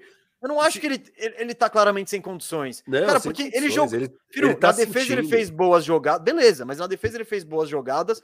A questão é o arremesso. Ele, ele, não consegue nem saltar para arremessar, cara. Ele tá sentindo, então, ele tá, tá fisgado. Se é desequilibrado ou se é o problema que ele tem que impede ele de arremessar. Eu mas, acho. Tipo... Eu, a minha sensação é. Harden, Harden não, Lowry, precisamos Precisamos saber, tá bem ou não tá? Não tá bem, beleza, mano. Porque a gente vai ficar melhor sem você. Isso aí que tá em quadra, é melhor deixar 30 minutos de Gabe Vincent, Opa. 30 minutos de Max Truss. Ah, não joga hoje, é isso. Matheus é Bronze, hein? Não, furando é... hoje, BR. Furando hoje, BR. E é isso que tinha que fazer, cara. É isso que tinha que fazer. É, não joga, bicho. Não joga. A gente vai ficar melhor sem você do que isso aí que tá em quadra. E para mim, ele tá claramente sem condições de jogo. É, ele várias horas na partida sim, sentiu sim, ele tá ali se arrastando. Tal. Tá Mas se é arrastando. Coisa, se ele tivesse se arrastando e não chutasse 0 de 6 de 3, é que não é uma coisa. É, não, tá afetando o arremesso dele, claramente. Então, assim, é, eu acho que Miami, isso já vai ser um baita de um ajuste. Não ter o Lowry entrar mais minutos de Gabe Vincent e Max Struz já é um baita ajuste. Agora, se os caras continuarem tijolando, bicho, free Duncan Robinson, bicho. Pô, põe lá, sei lá, tenta, sabe? Você Perdeu não, duas então, seguidas. Beleza, não, eu, não, eu não me oponho a usarem é. Duncan Robinson, tá? Mas, tipo, eu não acho que a solução é Free Duncan Robinson, todos os seus problemas estão não, não, mas solucionados. Pode ajudar né? no arremesso, né? Um pouco, pelo menos. É, mas eu acho que, cara, eu, eu acho que essa saída do Larry já vai ajudar bastante, cara. Foi duas partidas, assim, horrorosas do Larry, horrorosas, lamentável. O cara tá claramente sem condições.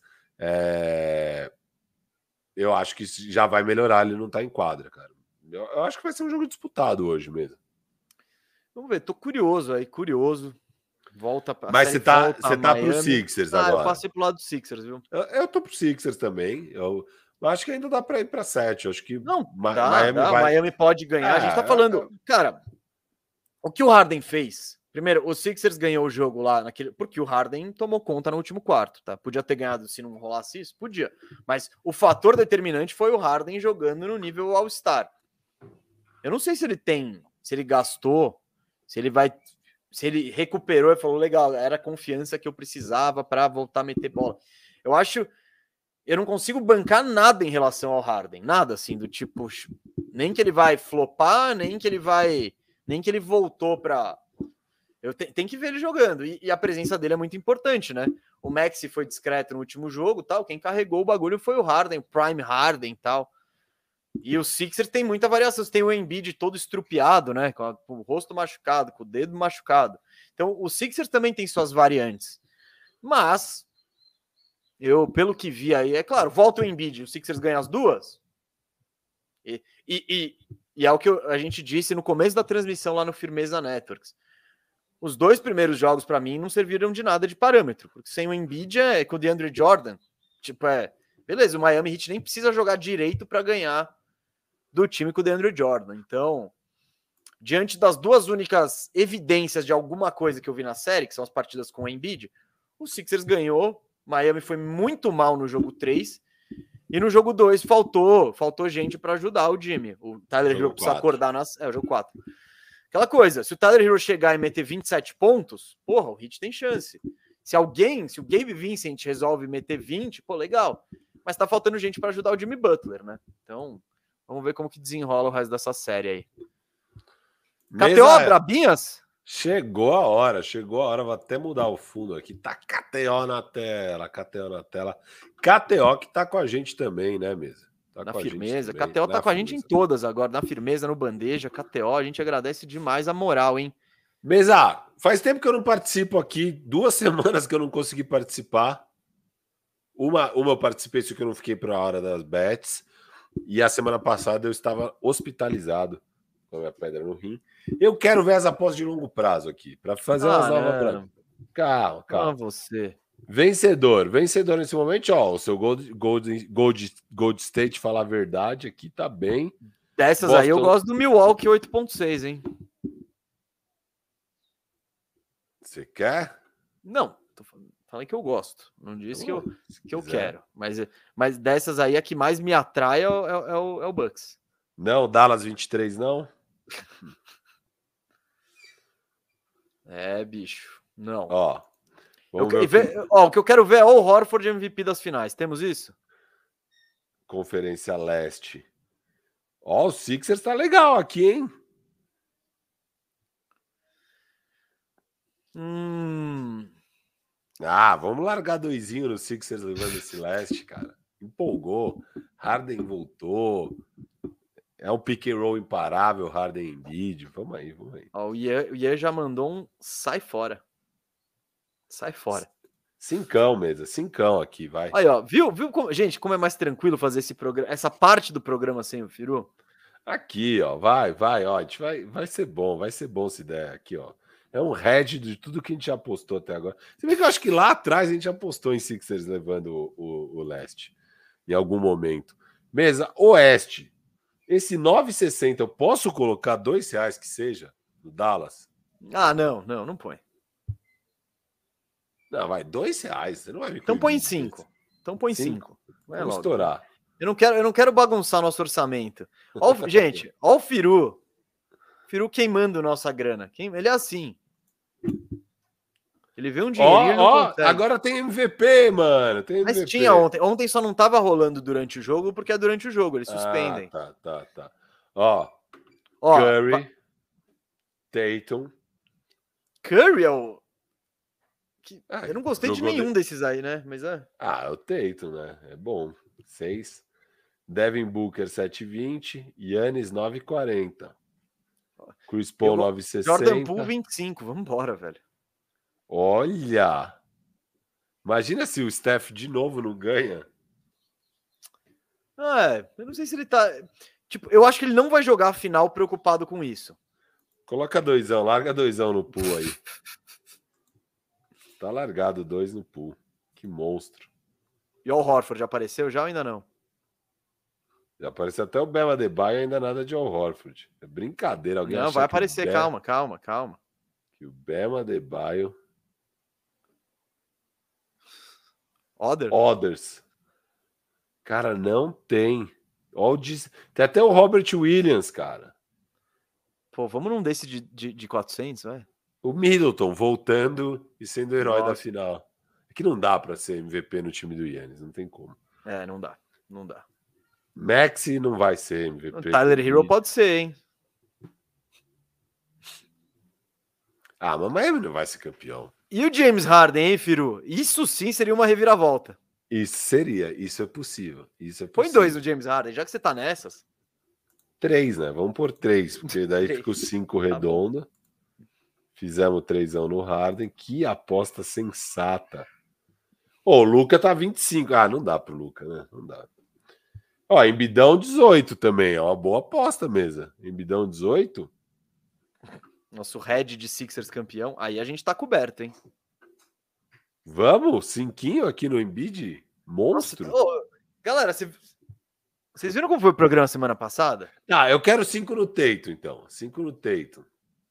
Põe cinco no Teito, põe. Teito MVP. Não tá Essa um bom retorno, não, hein? Não tá um bom retorno, ah, não.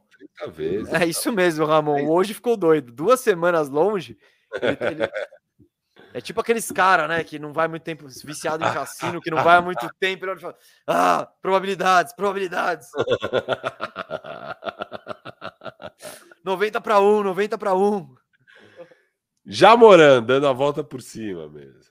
Ah, não Cal dá mais. Bridges, né? Drew Holiday, Lowry, Chris Middleton. Ah, faltou dois no Tyrese Max, então, hein? Aí a gente tá com. É, mas não tem e como, dois no Tobias. Imagina Tobias é. pagando 450. Tobias MVP. O Tobias pode ser, velho. Tobias eu não descarto. Não, eu descarto. Tobias eu não descarto, não. não. Os caras vão olhar, o, o, o Adam Silver vai olhar o Tobias e falar: eu não vou dar o troféu pra ele. Não vou dar. Dá pro Embiid aí com média de 8 pontos e 7 rebotes, vai. Jogando jogo, dois jogos, sei lá. Winner, correct score. Ó a mesa. Ai, o, meu Deus do céu. O seu 4x3 tá pagando 2,70. O meu 4x2, 3. É, são os mais prováveis. Se alguém achar que é Bucks, ó, pode. Aqui o Bucks em 7 tá bonito. Piru é maluco. A galera, mano.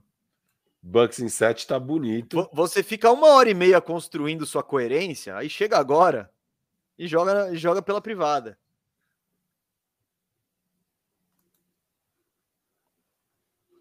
Primeiro pique do draft mesmo. Não, isso aqui a gente vai fazer depois. Não, não, volta lá, volta lá, volta lá. Só quero ver o negócio. Jabari, Chat, Banqueiro. É, aí os restos. Aí é queimar é dinheiro. É, é um dos três aqui. É um dos três. Eu, eu gosto desse chat aqui, 2,65. Eu acho pouco. Eu acho que vai ser ele, mas. É, Sei lá. Pô, então. Você acha que vai ser ele tá pagando mais que dois? Tá. É, mas, mas tem variáveis aí. Eu não sei quem vai ser o time. Olha, o Hit é favorito, hein, para levar a série. Quer casar aqui no Sixers? Nós dois vamos, mais. Vamos, vamos. Dezão. Dezão no 76.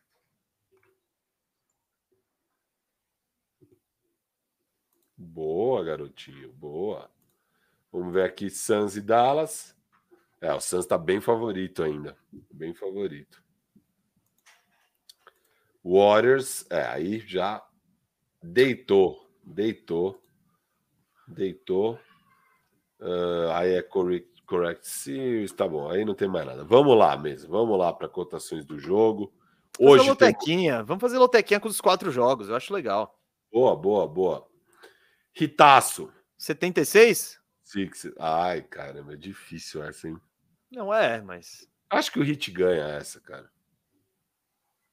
Pô, me desanimou, hein? Então põe lá, põe no Suns. Não, não põe no Hit ainda, não. Suns. Tá, Suns, a gente acha que ganha. Boston ganha em casa. esse Mil... Cara, esse Milwaukee tá muito legal, hein? não tá legal? Cara, se você botar. Ó, põe, põe, põe o Boston e põe o Golden State, a gente vê qual que é o retorno. Mas se botar Esse um Milwaukee, meu amigo. É, faz uma alternativa. Calma, cara. Tá bom. É, não, não tá estourando a boca do balão, hein? Você vai não. botar? Não quer? Não, eu, eu, testaria com o Bucks, né? Sei lá. Faz também. Faz a alternativa, entendeu? Hum, não, quer botar, põe. É isso aí, ó. O gerente tá maluco, Ian. É isso, o gerente tá malucaço aí. Hein? Você... Não, você quer essa loteca ou não? Não, cara, pode. Cara, eu... É, pode ser, pode ser. Você quer colocar os Sixers? Porque a gente tem que fazer as quatro mesmo. Não, não, não, não tem. Quando eu acertei a loteca e quando você não tava aqui, acho que a única vez desde o início do Bandeja Bet que a loteca foi acertada, eu tirei o jogo do Boston da, da jogada. Tirei um dos jogos que eu não tava confiante e acertei os outros.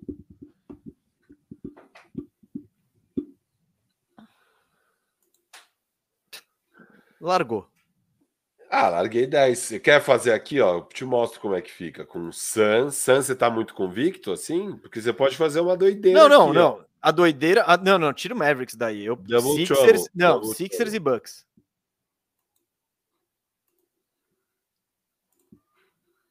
Aqui, ó. Seu Double Trouble vai pagar bem. Esse vai, é, isso é o estouro. É? Ah, vamos? Eu acho que. Double Trouble. Bora. Mas você quer uma do Bucks? Você tá bem bucksado, pelo visto. Não, não, não. Tem Mas é porque eu acho, eu acho que é 50%, vai, 52, 48. Eu não vejo essa. É só por isso que eu não vejo esse gap todo aí. Eu vou de surpresas no Oeste aqui, ó. Não, não, não, que Grizzlies. É, ganha jogo 5. Aposta só no Mavericks, não queima nosso dinheiro. É, ó, aqui, ó, vou colocar cinquinho. Cinquinho. Ele podia ter apostado só no Mavericks. O Firu tem um plano. Você sabe qual é? Porque eu não sei ainda, o Sage. Ai, meu Deus do céu, calma aí. Bateram na porta aí. É. Não, vamos. Pelo visto, o Firu, ó, até, até a esposa do Firu tá revol... ela tá assistindo, esse cara tá maluco, tira ele daí. Ó, vamos lá, vamos lá entrar em um jogo aqui. É isso, é fair play, é fair play. Fábio Bosa, ele, ele, ele tá ligado. A, a KTO ontem tava distribuindo dinheiro com o Horford. Eu alertei para isso, mas o Fio tá, o Fio tá devolvendo hoje. Deixa assim, deixa assim no vai fazer.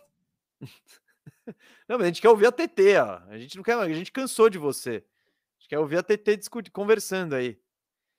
Ele não para, ele não para, ele não para. Agora a TT veio tentar parar ele, daqui a pouco vai ter uma intervention.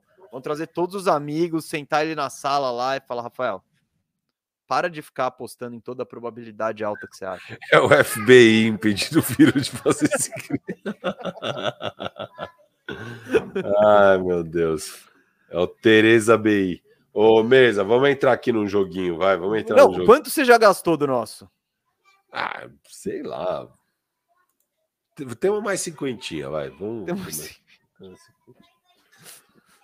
É, Tô com saudade mesmo. Tá com saudade. Após de longo prazo, eu não deveria nem contar, falar a verdade. Então a gente fez. Mas tá no nosso orçamento aí, tá no nosso orçamento. Vai. E aqui? Hum. Ó, o Gabe Vincent, mais de 8,5. Tá legal. Tá legal. Sem o Lowry. Tipo, o Max vai jogar Cruz 35. Também. Não, Struz eu tô cansado dele. E, e, precisa botar dois pontos a mais. Eu, eu iria esse Gabe Vincent aí, combinaria Putz, bem com... que. Ai, cara, ó, eles nos dois primeiros jogos que não tava o Lowry, eles estavam juntos combinando para uns 16 pontos, tá? Então. Então, sei ó, lá. 8 e meinho, 8 e meinho. Ah, o Jimmy 26 não, é não, não, não, não, para, para. É o Harden 20 e meio. Harden Harden's back, filho. Harden's back. Vamos no over do Harden. Não, mas para que parar aí? Não, não, não, não. Pra... Porque aí a gente combina com outra de outro jogo e faz uma brabinha de duas. Era o que eu tava fazendo. Eu entrava, o que eu tava fazendo? Tá Harden, tá gostei dessa. Pimba. Tá, o Harden tá legal. Aí eu o Jimmy ia pra Butler tá legal. Harden tá legal, o Jimmy Butler tá legal. Eu pegaria essas duas. Tá. Então já separa o Harden aí, ó. Clica no Harden. E abre outro joguinho. Outro jogo. E abre outro então, joguinho. É, a gente otimiza, assim. Vamos para o Suns. Vamos achar mais um aqui no Suns. o Davi curtiu essa do Harden. Ah, a gente empolgou, né? Empolgou. Aí ele vai chutar 2 de 11, como sempre. Hum. Over do Luca. Puta, 32,5. É, é muito ponto, hein? É muito ponto. Você Over do ir no- Chris Paul, volta por cima aqui. É que mesmo assim, é ele pode. É que a questão é que ele pode dar a volta por cima fazendo 16 pontos e 14 assistências, sabe? Ó, esses, Puxa. os pé de rato aí que são o. O filé. É escolher o pé de rato certo. Ah, eu iria de Finney Smith. Ah, jura? cara. Jura. Não, vai no Mas Smith. com medo também, ficou com medo, viu, mesmo? Ficou com medo aqui. Com medo. Deixa eu ver a média dele na, na série. Maxi Kliba, será? Vai. vai. Esse aí você tem que escolher quem o seu coração é mais, gosta mais, ó. O Dorian Firu Smith tá com média de é, 13,8 pontos na série. É, bem na risca ali, velho. Red, hum, Red Bull tá com 11. Nossa, o Demir tá com média de 8. Não tem o, o Bertans aí, não? O Bertans acordou, hein? Não tem, cara. É. É, desse eu acho que o que eu mais gosto é o Kliba aqui, mas acho Não, se quiser, desce. Vamos achar O outra. Crowder é interessante. Crowder Ah, jogando em gosto. casa, vai ter as bolinhas Eu para acho ele. muito ponto pro Crowder. Baseado em quê? Como é que tá a média dele? Deve estar aí na risca, né? Mas ele fez 15 no último. Deixa eu procurar. aqui. Arremessou 13 bolas. Isso é um bom sinal. Hum, Jay Crowder. Calma aí. Jay Crowder, média de 15. Aí, ó. Ele arremessou 13 e 12. Só que nos jogos em casa ele arremessou bem menos. 6 e 7 bolas. Também foi mais fácil. É, não tá bom aqui mesmo. Não tá bom. Não, não, velho. Vamos pegar uns rebotes, pegar assistência. Rebote. É, Quatro buscar. rebotinhos do Magui? Eu olhei ali, eu olhei. Basic Stats aqui, ó, o Magui. O Magui pega quatro rebotes e meio nessa série, hein? Em 12 minutos. É uma Ah, fera. mas Perigoso, É que ele né? precisa. A gente já tá contando com o fall trouble do, do Eiton. É melhor os 11 do Eiton do que os 4 do Coisa. Ah, não sei. O Luca 9,5 é bom. Luca 9,5 é bom. Rebote é uma parada que é bem mais consistente, né, pro Luca. Porque a assistência depende um pouco dos caras converter. E, e, o, e o pontuação também depende dos caras converter. Se os caras não estiverem convertendo, ele pontua mais. Ah, mano, mete logo um triple-double do Luca. Mas ele não fez em nenhum, né? Ele fez. Não. Por isso. É, rebote, ele pegou 7, 13, 5 e 12. É difícil também. Vamos na Bolinha bolinha de três. 3. Bolinha de Isso. 3. Bolinha de 3. Cadê o meu Ou amigo roubada. Bertans? Ou roubada de bola do queridíssimo Dorian Finney-Smith, né? Pode, pode pegar uma roubada de bola. Pega lá. Ó, vamos, só deixa eu pegar os números dele aqui nos playoffs. Ele roubou- Aqui, ó, um ele estilo do roubou- Magui. Ele roubou em três dos quatro jogos dessa série uma bola. O Finney-Smith.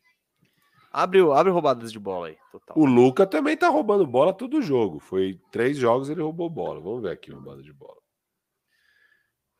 Luca 1,35, Finney-Smith 1,45. E o Magui, rouba- ó. O Fábio Que lançou do isso? Magui aqui, ó. Ele, Mas tá doido, não vai ter Magui roubando bola aqui. ele- que ele Teve. Você lembra que ele bateu a carteira do Luca, hein? É, foi um lance. Cara, eu, eu colocaria cincão só nessa do. Do, Do Magui? Ali. É, em homenagem ao? Fábio. O Fábio ontem ele acertou o Tatum Clutch. O cara sabe das coisas, hein? Meu Deus, mesa. E- Bom, bola de três. Tem alguém que está empolgado aqui? Finney Smith fazendo três bolas. Ah, o, cara, o duas do Kliber eu acho legal, hein? Você não acha? Ele arremessa legal. pra isso, pra multiplicar. Eu acho bacana essa. Vamos nessa, então? Vamos nessa, vamos nessa. Tem o Booker com três também, né? Hum. Booker, quantos que ele tá metendo por jogo? Tô pegando aqui nos playoffs. Booker aqui, ó. Ele acertou 13. 13 em 4 jogos. Menos de 3 por jogo. É, mas Não. os últimos três ele Na passou. verdade, foi, não. três, 3 por jogo, isso. foi três de seis, quatro de seis, cinco de oito. Eu acho que ele mete, cara. Como é que tá o Cliba? Você acha mais seguro? Ah, O Cleaver nessa série meteu 8 bolas de 3. Também ali. Os dois estão exatamente iguais para os nossos Eles estão exatamente na média. É, mas o Kliba chutou três bolas em dois jogos, sabe? Esses dois ele não bateu porque nem arremessou bola. Eu acho mais então perigoso. põe no Booker, põe no Booker, vai. Põe no Booker, tira o Kliber daí.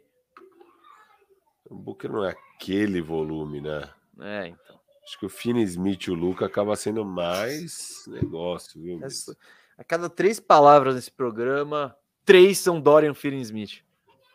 Ó, Finney Smith 8 de 12 e 4 de 11 nos dois últimos jogos. É tipo um volume absurdo. Se ele manter esse volume, ele bate essas três bolas. O problema é se vai ter esse volume todo. Vê, vê no total, vem embaixo, vem embaixo. Talvez se tiver duas do Finney Smith por um preço bacana. Boa, boa, boa. Aí, aí duas. Por 1,41. Tá legal, hein? Retorninho bacana, garantido. Duas ele faz. Confia no Firu Smith. Vamos tirar alguma aqui. É o Kliber. É o Kliber. Dezão? Dezão. 2.6 é um retorninho bacana. Beleza. E aí já vamos pegar aqui o Luca na bola de três ou algum outro aí na bola de três, ou no roubo. O que, que você gostou mais aqui? Booker no 3, Luca no 3. 4 eu acho 3. muito pro Luca, hein, de 3. Eu acho muita bola de 3. É, se fosse para eu, ia no under, viu?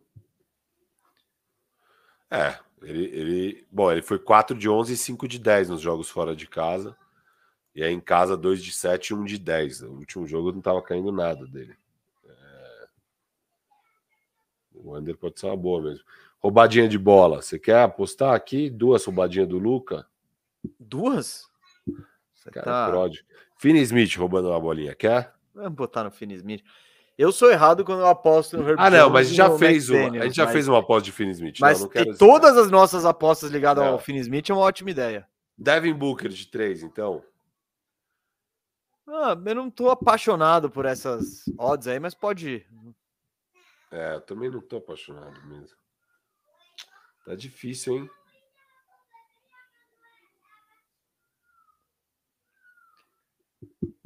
Alguma sugestão? Mikal. Não, então, esse roubo do Mikal 1,40 é um multiplicador ok. É, é. Uma boa. Qual, que, é, qual foi a outra? Você queria ir no over do Jimmy Butler de pontos? Isso, com o Jimmy Butler. Então volta lá no Jimmy Butler, põe dezão.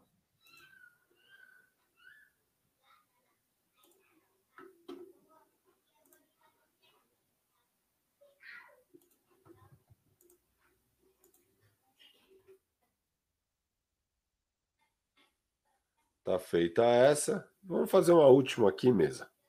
Eu faria uma diretona, assim, sem, sem pegar. Uma que a gente acha que é barbada, iria só nela. O que, você acha? Hum... Embidão, 11,5 rebotes.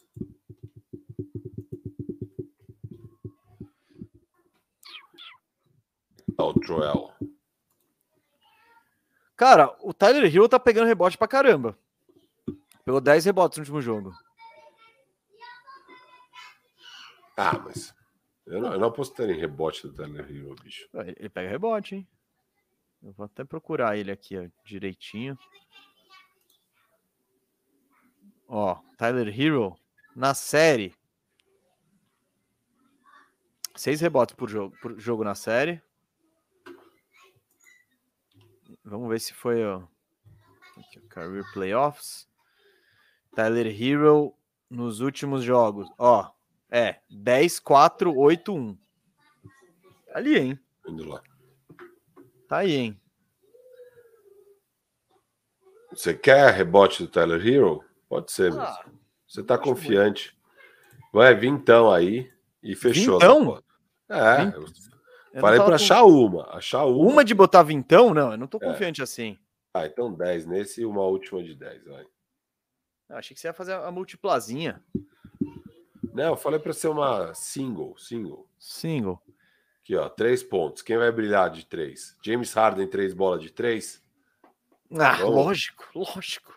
Mano, a gente tá sendo nessa. coerente. Vintão nessa. Não, 10, 10. A gente já tá, já, já tá muito Harden. Tá bom. Fechou. Fechou? Fechou. Preciso ir. Preciso Tamo ir. junto, Firu. Tamo junto, galera. Oh, amanhã tem Tem faxina firmeza, Toronto Raptors, duas da tarde, galera. Quinta tem bandejão no estúdio. E quinta também tem Dallas e Phoenix na Firmeza Networks, meia hora antes. Estamos on. É isso, Firo? É isso mesmo, é isso, é isso. Valeu todo mundo. Tá na tela, muito, tá na tela, hein? Muito Segue bom aí a audiência. Tamo junto. Até amanhã, duas da tarde, na Firmeza Networks, com é, a faxina firmeza no Toronto Raptors. Na quinta-feira tem bandejão, duas da tarde, direto do estúdio. E à noite a nossa cobertura, mas a gente, a gente relembra depois. A gente relembra isso. Bandejão, daqui. isso, isso. A gente vai deixar Beleza? todo mundo. Vai estar tá fresquinho para todo mundo, fresquinho. É, Sage Todd, é isso, Sage. Depois de destruir o dinheiro, preciso ir. Preciso ir. Não Falou, é fácil, galera. minha vida. Falou. Calma aí, deixa eu colocar o final.